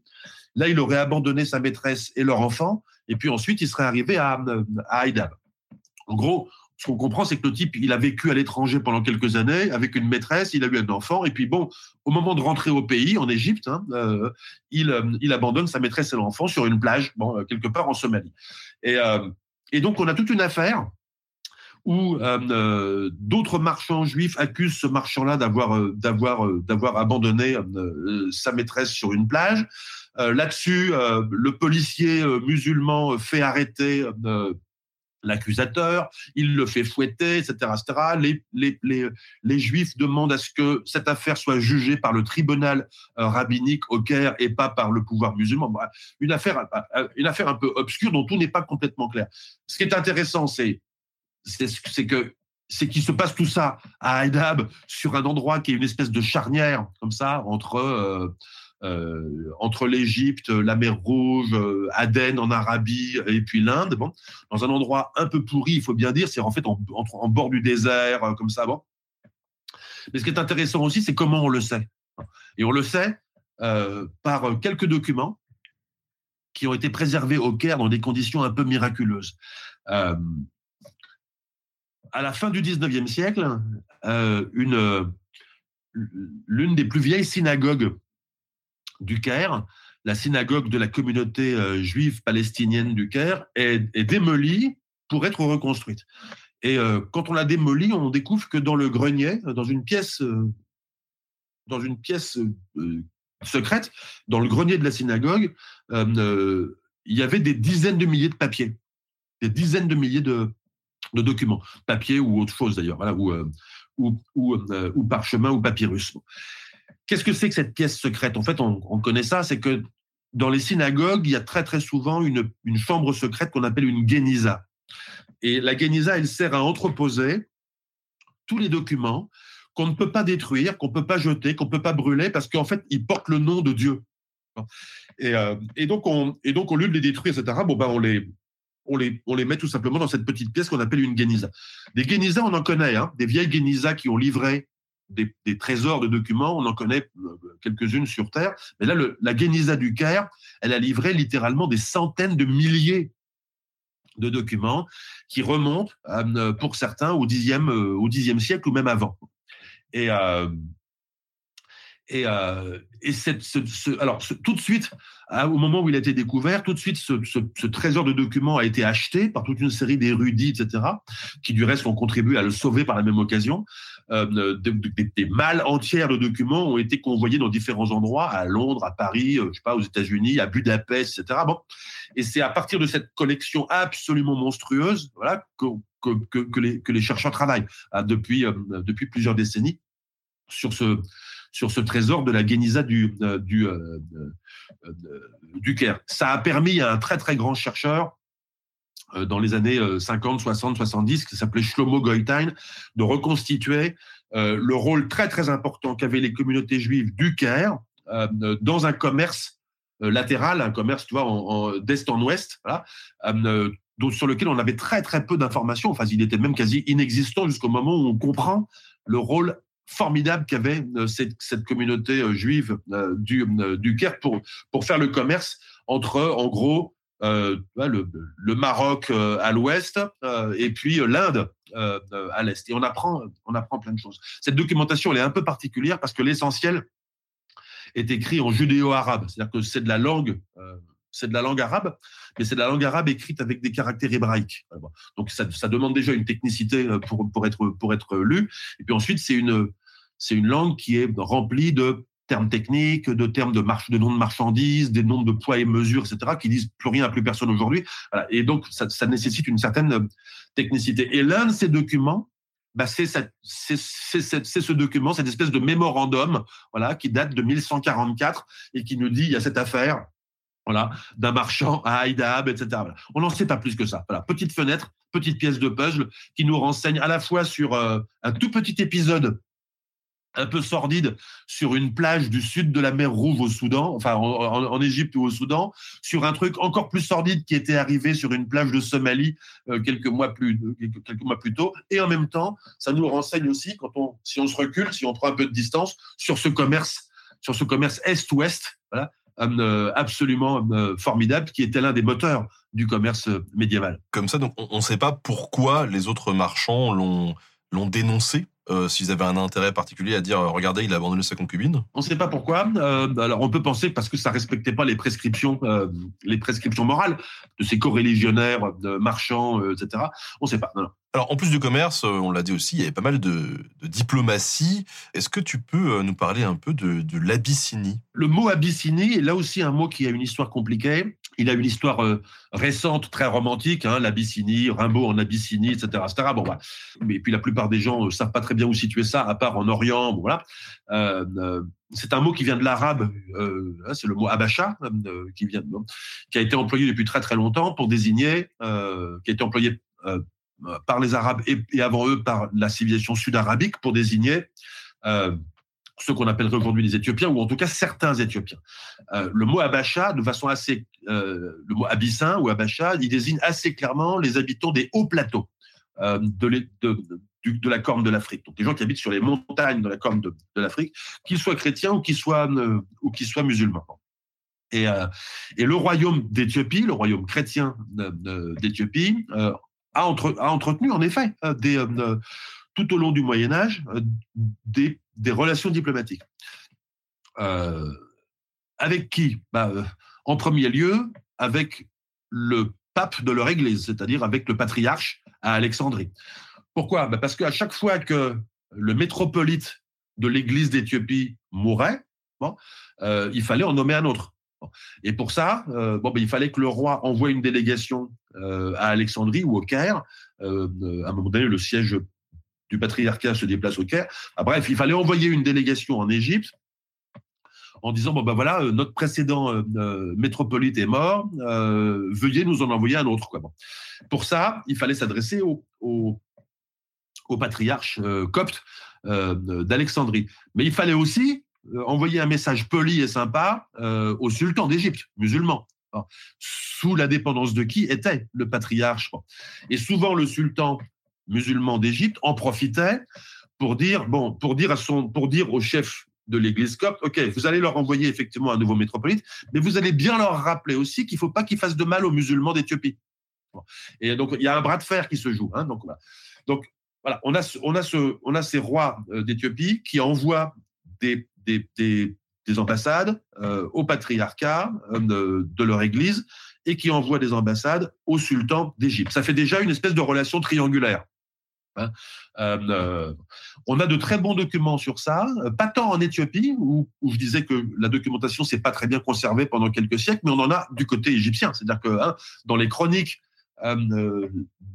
du patriarcat d'Alexandrie, on a, hein, on a des comptes rendus en quelque sorte de ces euh, euh, de ces, de, ces, de ces différentes ambassades. On apprend qu'à telle date, une ambassade est arrivée d'Éthiopie et puis a demandé, euh, et puis a demandé un nouveau, etc. bref.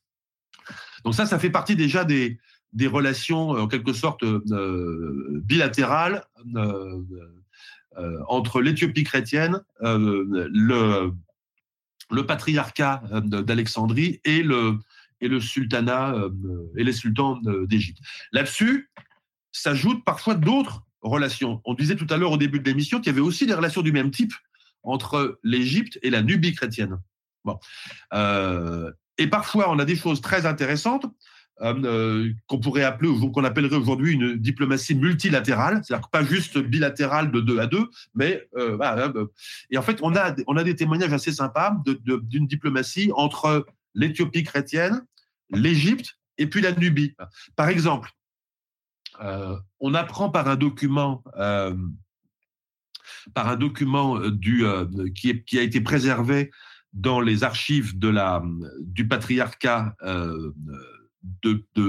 copte d'Égypte, que à un certain moment, le, le roi de Nubie a reçu de la part du roi d'Éthiopie une demande diplomatique. Cette demande, c'était aidez-nous à obtenir du patriarcat euh, copte la nomination d'un nouvel d'un nouveau métropolite pour l'Éthiopie. En gros, qu'est-ce qui s'était passé? Il s'était passé que euh, ce sont les périodes un peu, ce sont les siècles un peu obscurs de l'histoire d'Éthiopie. On connaît pas grand-chose. Bon. On comprend que l'Église se maintient, mais que c'est pas super facile. On comprend à un moment donné qu'il y a une espèce de réaction païenne. Il y a une espèce de reine qui apparaît dans le paysage païenne qui détruit les églises. Tout ça n'est pas très clair, etc. Et on apprend aussi qu'à un moment donné, les, Éthiopiens ont peut-être fait une, connerie. Ils ont nommé, euh, un, métropolite de leur propre chef sans demander l'autorisation euh, euh, à Alexandrie. Et là, ils ont été sanctionnés par le, pape de l'Église à Alexandrie qui leur a dit très bien, si c'est comme ça, je ne vous envoie plus de, métropolite. Et là-dessus, plus de métropolite, ça veut dire plus de capacité à nommer des prêtres. Hein, ça veut dire que ça veut dire que la, menace qui pèse sur le royaume d'Éthiopie, c'est que c'est que la chrétienté disparaisse à ce moment-là. Donc à ce moment-là, qu'est-ce qui se passe? Le roi d'Éthiopie écrit au roi, au roi du pays voisin, la Nubie, il écrit au roi de Makouria, il lui dit, s'il vous plaît, est-ce que vous pouvez intercéder auprès de nous, euh, auprès, auprès, du, auprès d'Alexandrie pour, pour nous obtenir un, un, nouvel évêque. Donc c'est une espèce de mission de beaux offices en fait qui est demandée, euh, qui est demandée au. Euh, et puis Georges II, puisque c'est le roi nubien à ce moment-là, à ce moment-là, lui, il est assez puissant. il a de comptes à rendre à personne, euh, il tient la dragée haute au pouvoir, au pouvoir musulman, etc. Donc il peut se permettre. Donc en fait, il fait, effectivement une requête. Il dit voilà, s'il vous plaît, maintenant soyez sympa, envoyez un, envoyez un métropolite chez mon voisin. Donc on, a une diplomatie assez sympa comme ça entre trois pays, l'Égypte, l'Éthiopie et la Nubie, entre deux rois chrétiens et puis leur pape euh, en Égypte, une diplomatie qui se complique du fait que là-dedans, il y, a des, relations obligatoires avec les musulmans, avec le pouvoir sultanien euh, en Égypte, mais aussi avec les musulmans qui sont, voisins euh, des chrétiens en Nubie et en Éthiopie, et qui eux aussi entretiennent leur propre diplomatie voilà, pour obtenir du Caire euh, des, moyens de pression sur le, sur le roi chrétien de leur pays. Enfin, voilà. on, a, on a des témoignages comme ça très très sympas d'une diplomatie multilatérale entre, entre plusieurs pays euh, africains du Moyen Âge. Est-ce qu'on sait ce que Georges euh, en Nubie a, a, demandé en échange ou pas du tout? Non, on ne sait pas, on sait pas ce qu'il a demandé en échange. On sait pas ce qu'il a demandé en échange. Et du coup, tu nous disais qu'à un moment donné, le sultan en Égypte disait bon, ok, moi je veux bien vous faire plaisir, mais du coup, euh, faut que vous euh, promettiez de pas agresser les musulmans euh, en, en Éthiopie. Ça, ça veut dire que donc il y avait plusieurs communautés, donc chrétiennes, musulmanes. Est-ce qu'elles se, tu, nous parlais d'une diplomatie un peu plus locale, elles se, elles se fightaient aussi entre elles, euh, et du coup elles se découpaient comment? Est-ce que c'était en fait, on parlait de communauté ou est-ce qu'on parlait de, de royaume finalement dans le royaume? C'est une excellente question. En fait, on ne sait pas très bien. Alors, euh, euh, tout à l'heure, je te parlais des documents épigraphiques, donc, donc les inscriptions funéraires en arabe du 10e, 11e, 12e siècle, 13e siècle qu'on a dans le Tigray. Euh, on pourrait se demander, bon, ça témoigne de quoi? Ça témoigne de communautés. Euh, ok, il y a des communautés, il y a des communautés musulmanes qui, qui, nous ont laissé en fait leur cimetière. Bon, on n'a pas grand chose d'autre. Hein. On n'a pas dans le Tigray, on n'a pas leur ville, on n'a pas etc. On a juste des cimetières. Et euh, mais qu'est-ce qu'elles étaient exactement? Est-ce qu'elles vivaient euh, en royaume séparé, pour cette époque-là, dans cette région-là, c'est peu probable. C'est-à-dire qu'en fait, il est même probable maintenant. Euh, et ça, on le doit aussi aux travaux de ma collègue Marie-Laure Dora sur les Agouais. Il est probable qu'à ce moment-là, le, pouvoir, le pouvoir éthiopien, chrétien, il était par là. Il était précisément euh, entre le, le, Tigray et puis, euh, et puis le site de la Libella. Ce qui veut dire que c'est une chose très intéressante. Ce qui veut dire que ces communautés musulmanes, elles vivaient pas très loin en fait du royaume chrétien. Elles vivaient même euh, à côté, voire même dedans en fait quoi. Elles vivaient. C'était peut-être des communautés tout simplement qui étaient établies à l'intérieur du, euh, du royaume et qui en quelque sorte favorisaient les échanges commerciaux, euh, euh, etc.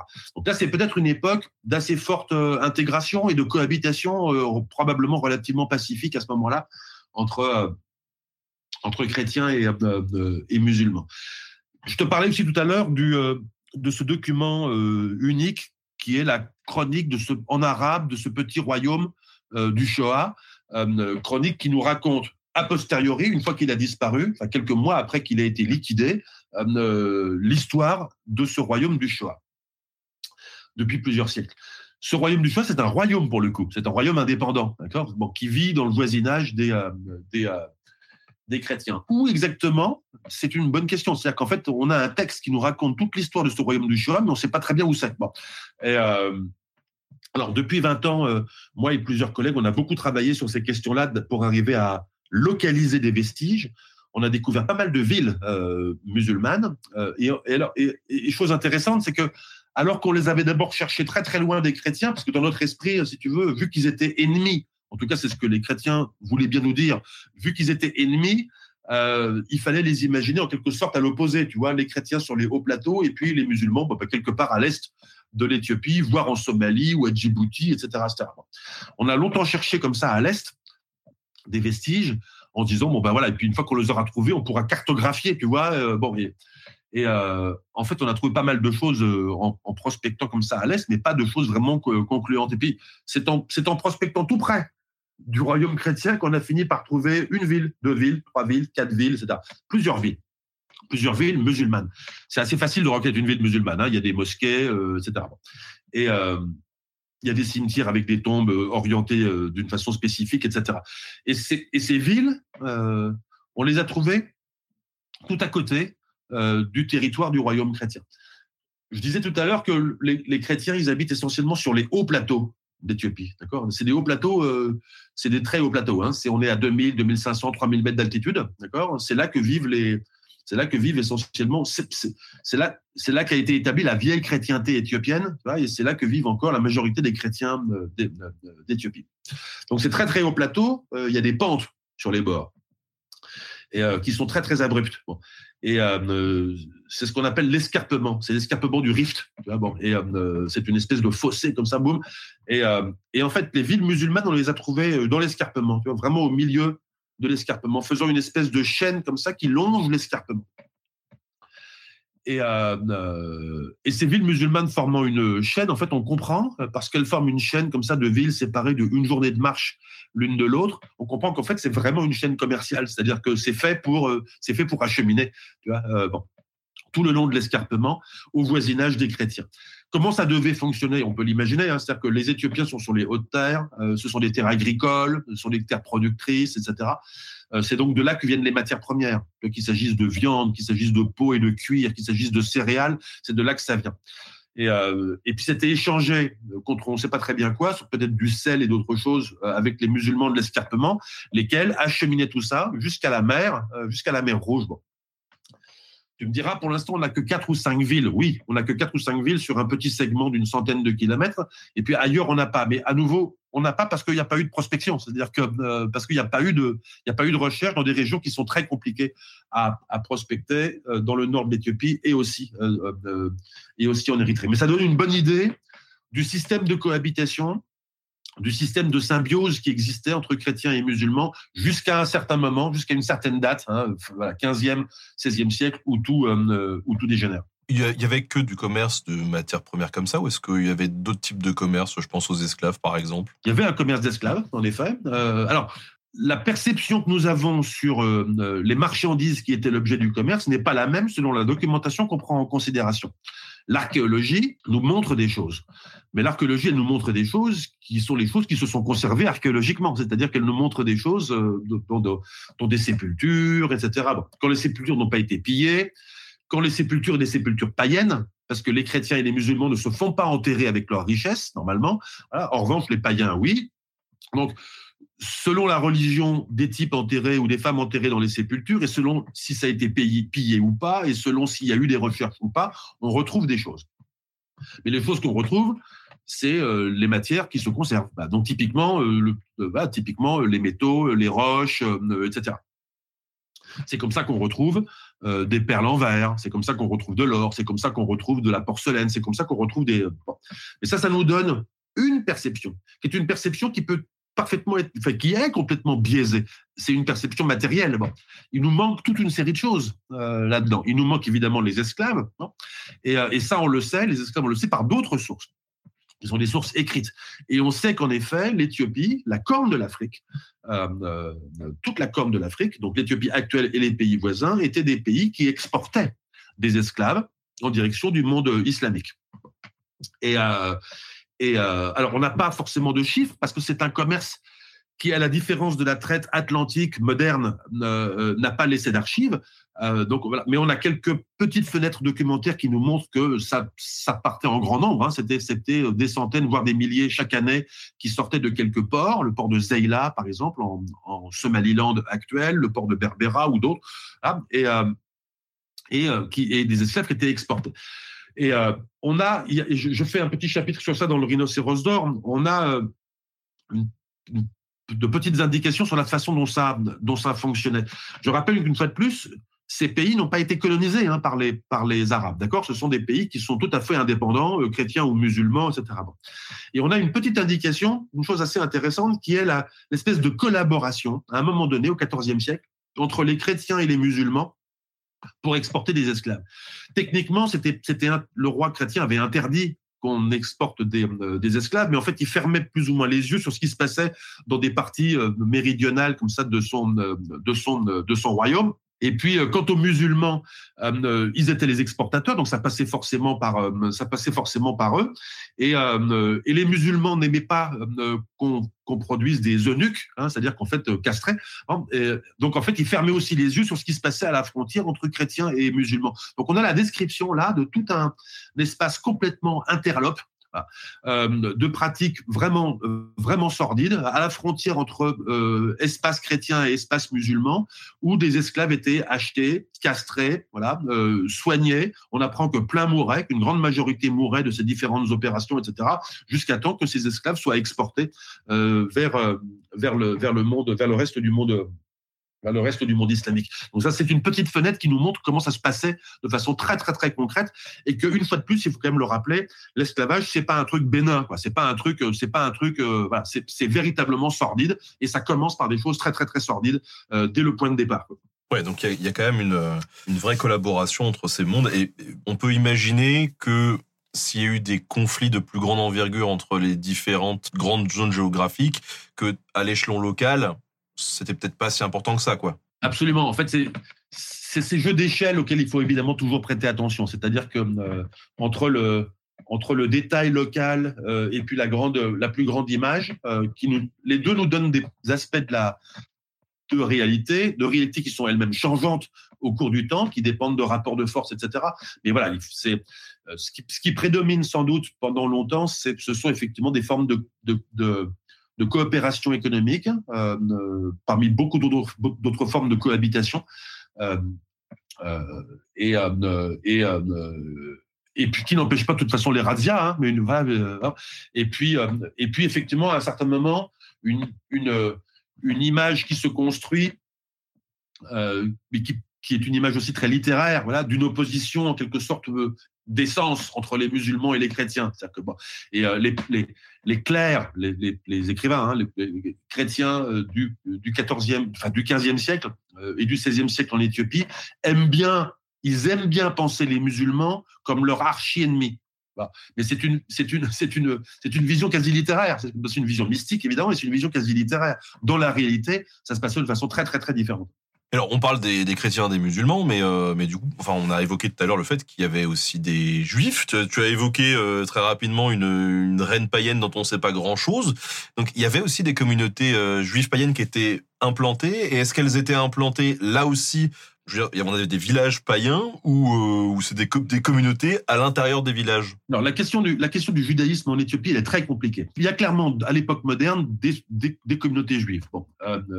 Qu'on appelle de façon péjorative euh, les falachas, qui eux-mêmes s'appellent les Bêta Israël, euh, qui, et qui pour une très grande partie d'entre eux ont, été euh, transportés en Israël dans les années 80 et, et 90 où ils vivent où ils vivent aujourd'hui. Ce sont des sociétés qui ont été si on peut dire, euh, euh, euh, rejudaïsé à partir de la fin du 19e siècle par l'Alliance israélite universelle, parce que ces sociétés euh, ignoraient la plupart des, pratiques et des préceptes du, judaïsme, et en particulier ignoraient tout du Talmud, etc. Et la question parmi les, spécialistes, parmi les historiens, c'est est-ce que initialement, c'était véritablement euh, des communautés juives installées en Éthiopie. Bon, là, il y a un véritable débat. Aujourd'hui, le consensus parmi les historiens, c'est que non. C'est-à-dire qu'en fait, ce serait. Il se trouve que il se trouve que les chrétiens d'Éthiopie euh, euh, présente beaucoup de caractères très judaïsants, c'est-à-dire qu'ils s'intéressent beaucoup. Euh, L'Ancien Testament compte autant que le Nouveau Testament. ils s'affirment eux-mêmes, comme on l'a dit tout à l'heure, descendants de Salomon. donc ils, revendiquent une ascendance hébraïque, voilà, avec les rois d'Israël. Il y a beaucoup de beaucoup de pratiques chrétiennes qui sont en fait euh, euh, euh, qui viennent en fait du, de l'Ancien Testament en, en, Éthiopie, etc. Donc c'est déjà une chrétienté qui ressemble beaucoup au, au, judaïsme. Et là-dessus, certaines communautés ont été certaines communautés en Éthiopie ont été accusées par ce pouvoir central éthiopien de judaïser, c'est-à-dire de verser trop du côté du judaïsme.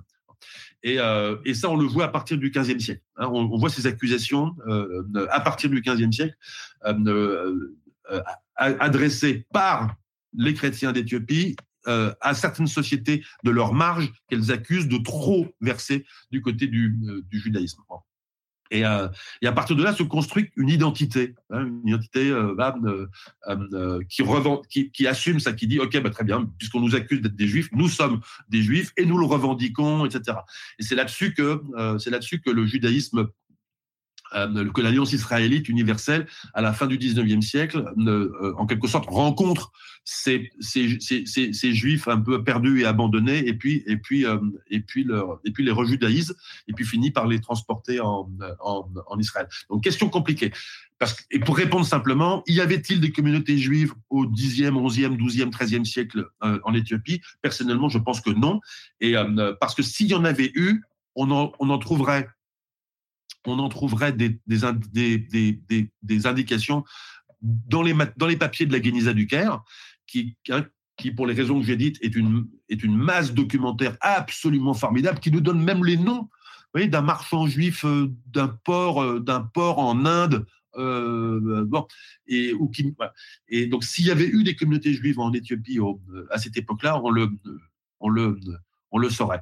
Maintenant, les païens. Ils se font tout petits, les païens À nouveau, c'est une question compliquée. Les païens, ils, n'ont pas laissé d'écrit. D'accord? Bon, en fait, ceux qui écrivent, c'est ceux pour qui le livre est important. Et ceux qui bah, donc les chrétiens parce qu'ils ont euh, euh, la Bible, les musulmans parce qu'ils ont le Coran. À partir de là, ça lance des traditions, euh, hein, des, traditions manuscrites, des traditions d'écriture chez ces communautés converties au christianisme ou à, l'islam. Les païens, ils n'ont pas ça parce qu'ils n'en ont pas besoin. Donc, ils écrivent pas. Donc, on n'a pas leur point de vue. Bon, ça, c'est déjà une première chose. Ce qui veut dire quoi? Ce qui veut dire qu'on a toujours le point de vue des autres. Et on a toujours le point de vue, en par exemple, des chrétiens. Parmi les, parmi les milliers de documents euh, chrétiens éthiopiens en langue gaze dont on dispose, on a plein de trucs qui sont des vies de saints. D'accord? Bon, ça c'est comme en Occident. Hein. On a la vie du saint machin, la vie du saint truc, etc., qui est racontée euh, à la messe, etc. Et, et ces vies de saints, bah, c'est souvent des saints qui ont été des saints évangélisateurs. souvent des saints euh, qui ont, euh, qui ont, qui sont arrivés dans un bled, et puis là ils ont rencontré des païens, et puis, et puis, et puis ils ont converti les gens, etc. Sauf que ces vies de saints, elles sont toujours racontées avec toute une série de miracles. C'est-à-dire qu'on a un saint et puis ce saint, il arrive dans un village, et puis là, le village, c'est des païens, et puis les païens, euh, euh, ils sont dominés par un serpent. Ce serpent est un païen. Là-dessus, le saint, euh, armé de armé de son je sais pas quoi de, de, sa massue il essaye de tuer le serpent il n'y arrive pas. Là-dessus l'archange Gabriel arrive et puis et puis livre une espèce de combat de géant contre le serpent. Le serpent meurt et puis boum tout le monde est chrétien. C'est souvent comme ça que c'est raconté c'est comme ça. C'est souvent comme ça que c'est raconté Bon, évidemment, dans la réalité, ça s'est pas passé comme ça. C'est-à-dire qu'il n'y a pas de combat contre un serpent, euh, il n'y a pas, a pas de conversion massive et immédiate. Ce sont des processus beaucoup plus lents euh, qui font qui, qui, font intervenir beaucoup d'autres choses. Bon. Et euh, mais mais on n'a pas d'informations sur ça. bon. Maintenant, qu'est-ce que nous dit l'archéologie? L'archéologie, là, en revanche, elle nous dit des choses très intéressantes parce que pour une raison que j'ai ébauchée tout à l'heure. Une tombe d'un chrétien ou d'un ou d'une musulmane ou inversement euh, ne nous donne pas beaucoup d'informations sur euh, sa vie matérielle. Alors qu'un païen qui se fait enterrer.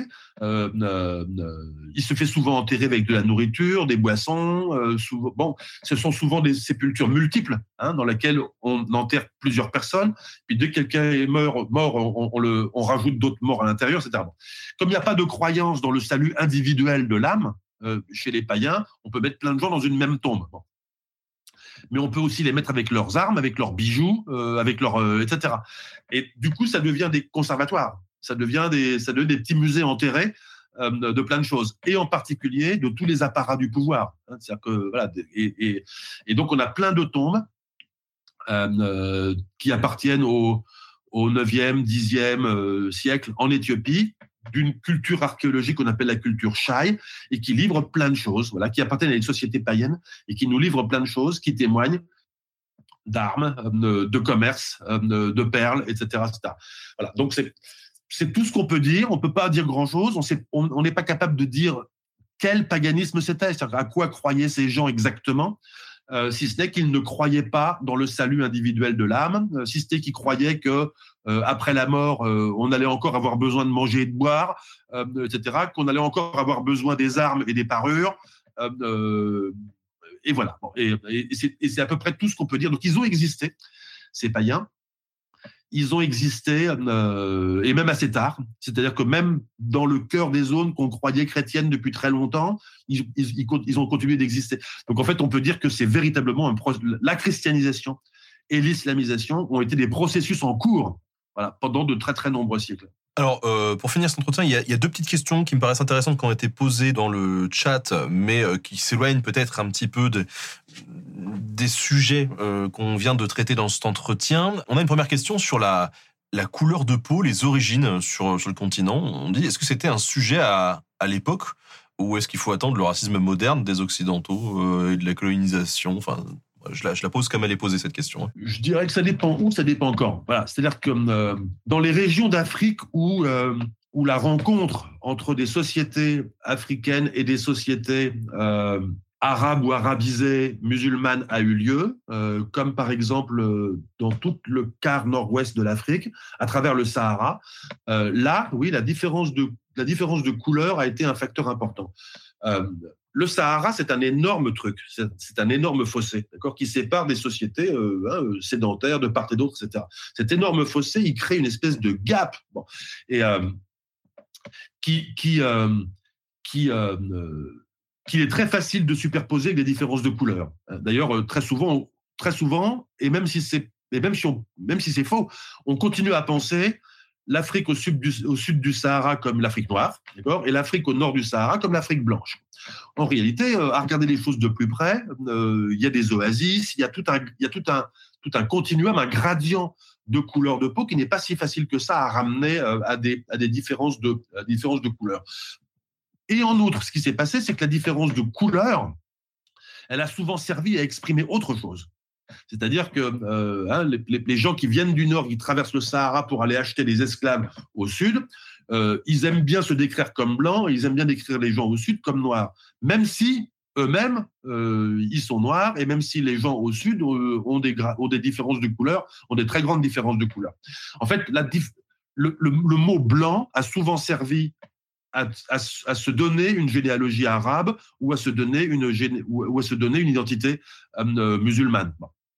Et, euh, euh, donc ça, c'est une chose.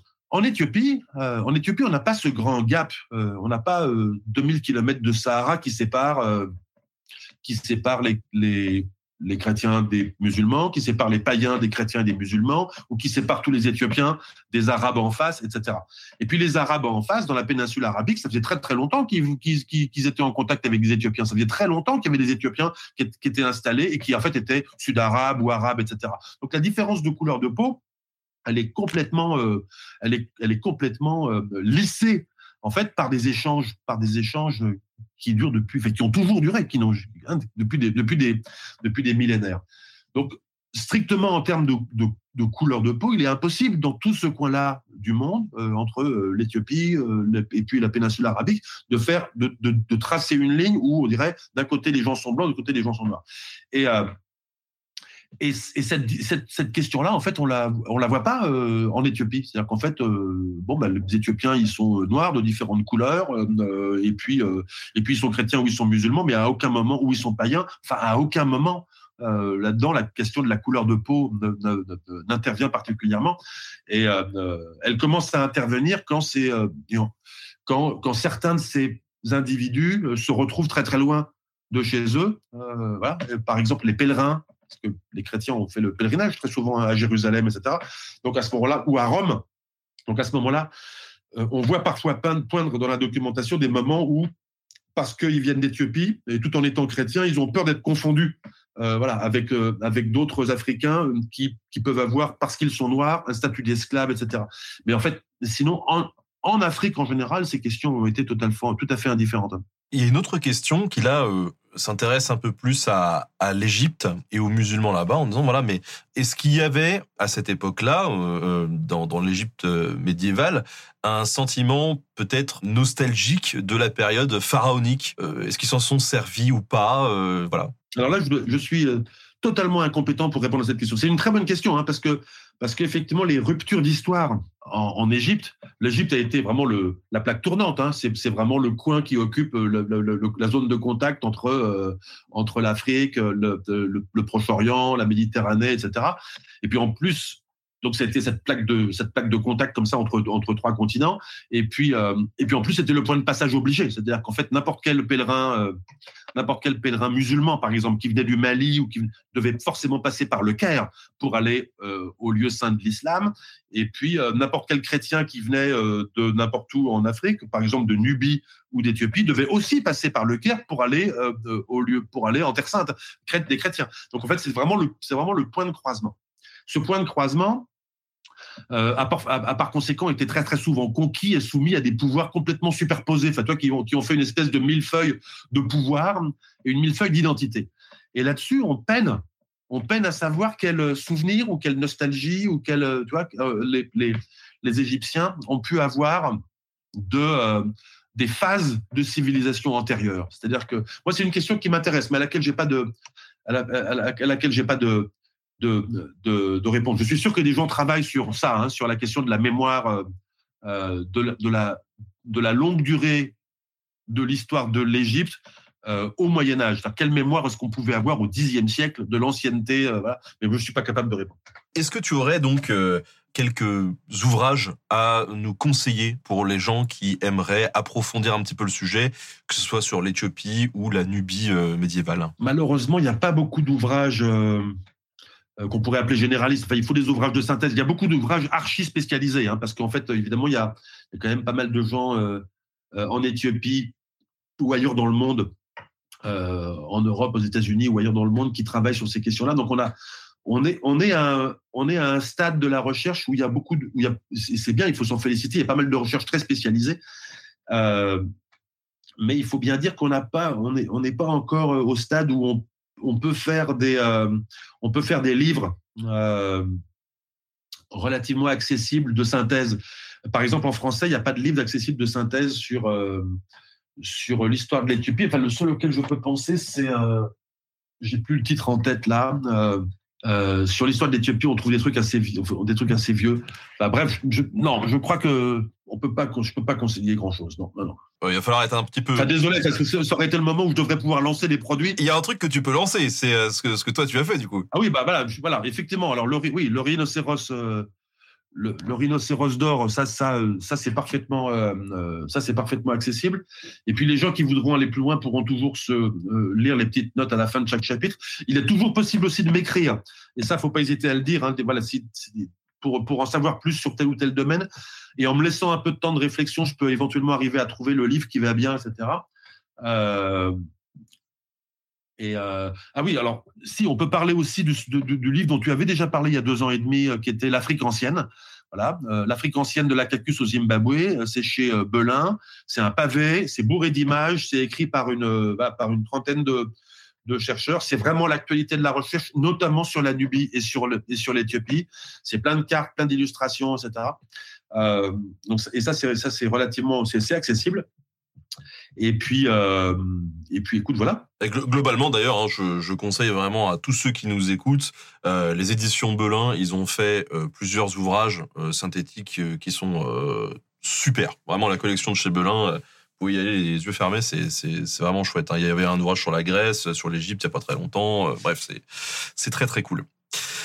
François-Xavier Fauvel, merci encore de nous avoir accompagnés euh, aujourd'hui sur euh, cet entretien autour de, de la Nubie, de l'Éthiopie. Merci à toi. Je rappelle quand même, hein, pour ceux que ça intéresse, euh, il y a il y a deux trois ans, on avait déjà évoqué dans un entretien qui est disponible à la fois sur YouTube, sur la chaîne Nota Bonus et aussi en podcast, l'histoire de l'Afrique ancienne et on avait parlé un petit peu du bah, du Mali, du Ghana. On avait abordé voilà d'autres d'autres questions sur ce continent. Pourquoi est-ce que finalement en Occident on connaît assez mal, en tout cas le grand public euh, l'histoire de, de l'Afrique ancienne, et ben voilà, vous pourrez aussi aller écouter cette rediffusion. C'est super intéressant. Peut-être que euh, d'ici 2-3 euh, ans, on se revoit pour une autre émission sur d'autres d'autres géographiques de, de l'Afrique de l'Afrique ancienne. Avec très grand plaisir. Merci beaucoup. Sur ce, merci à tous. Passez une bonne journée et à la prochaine. Ciao.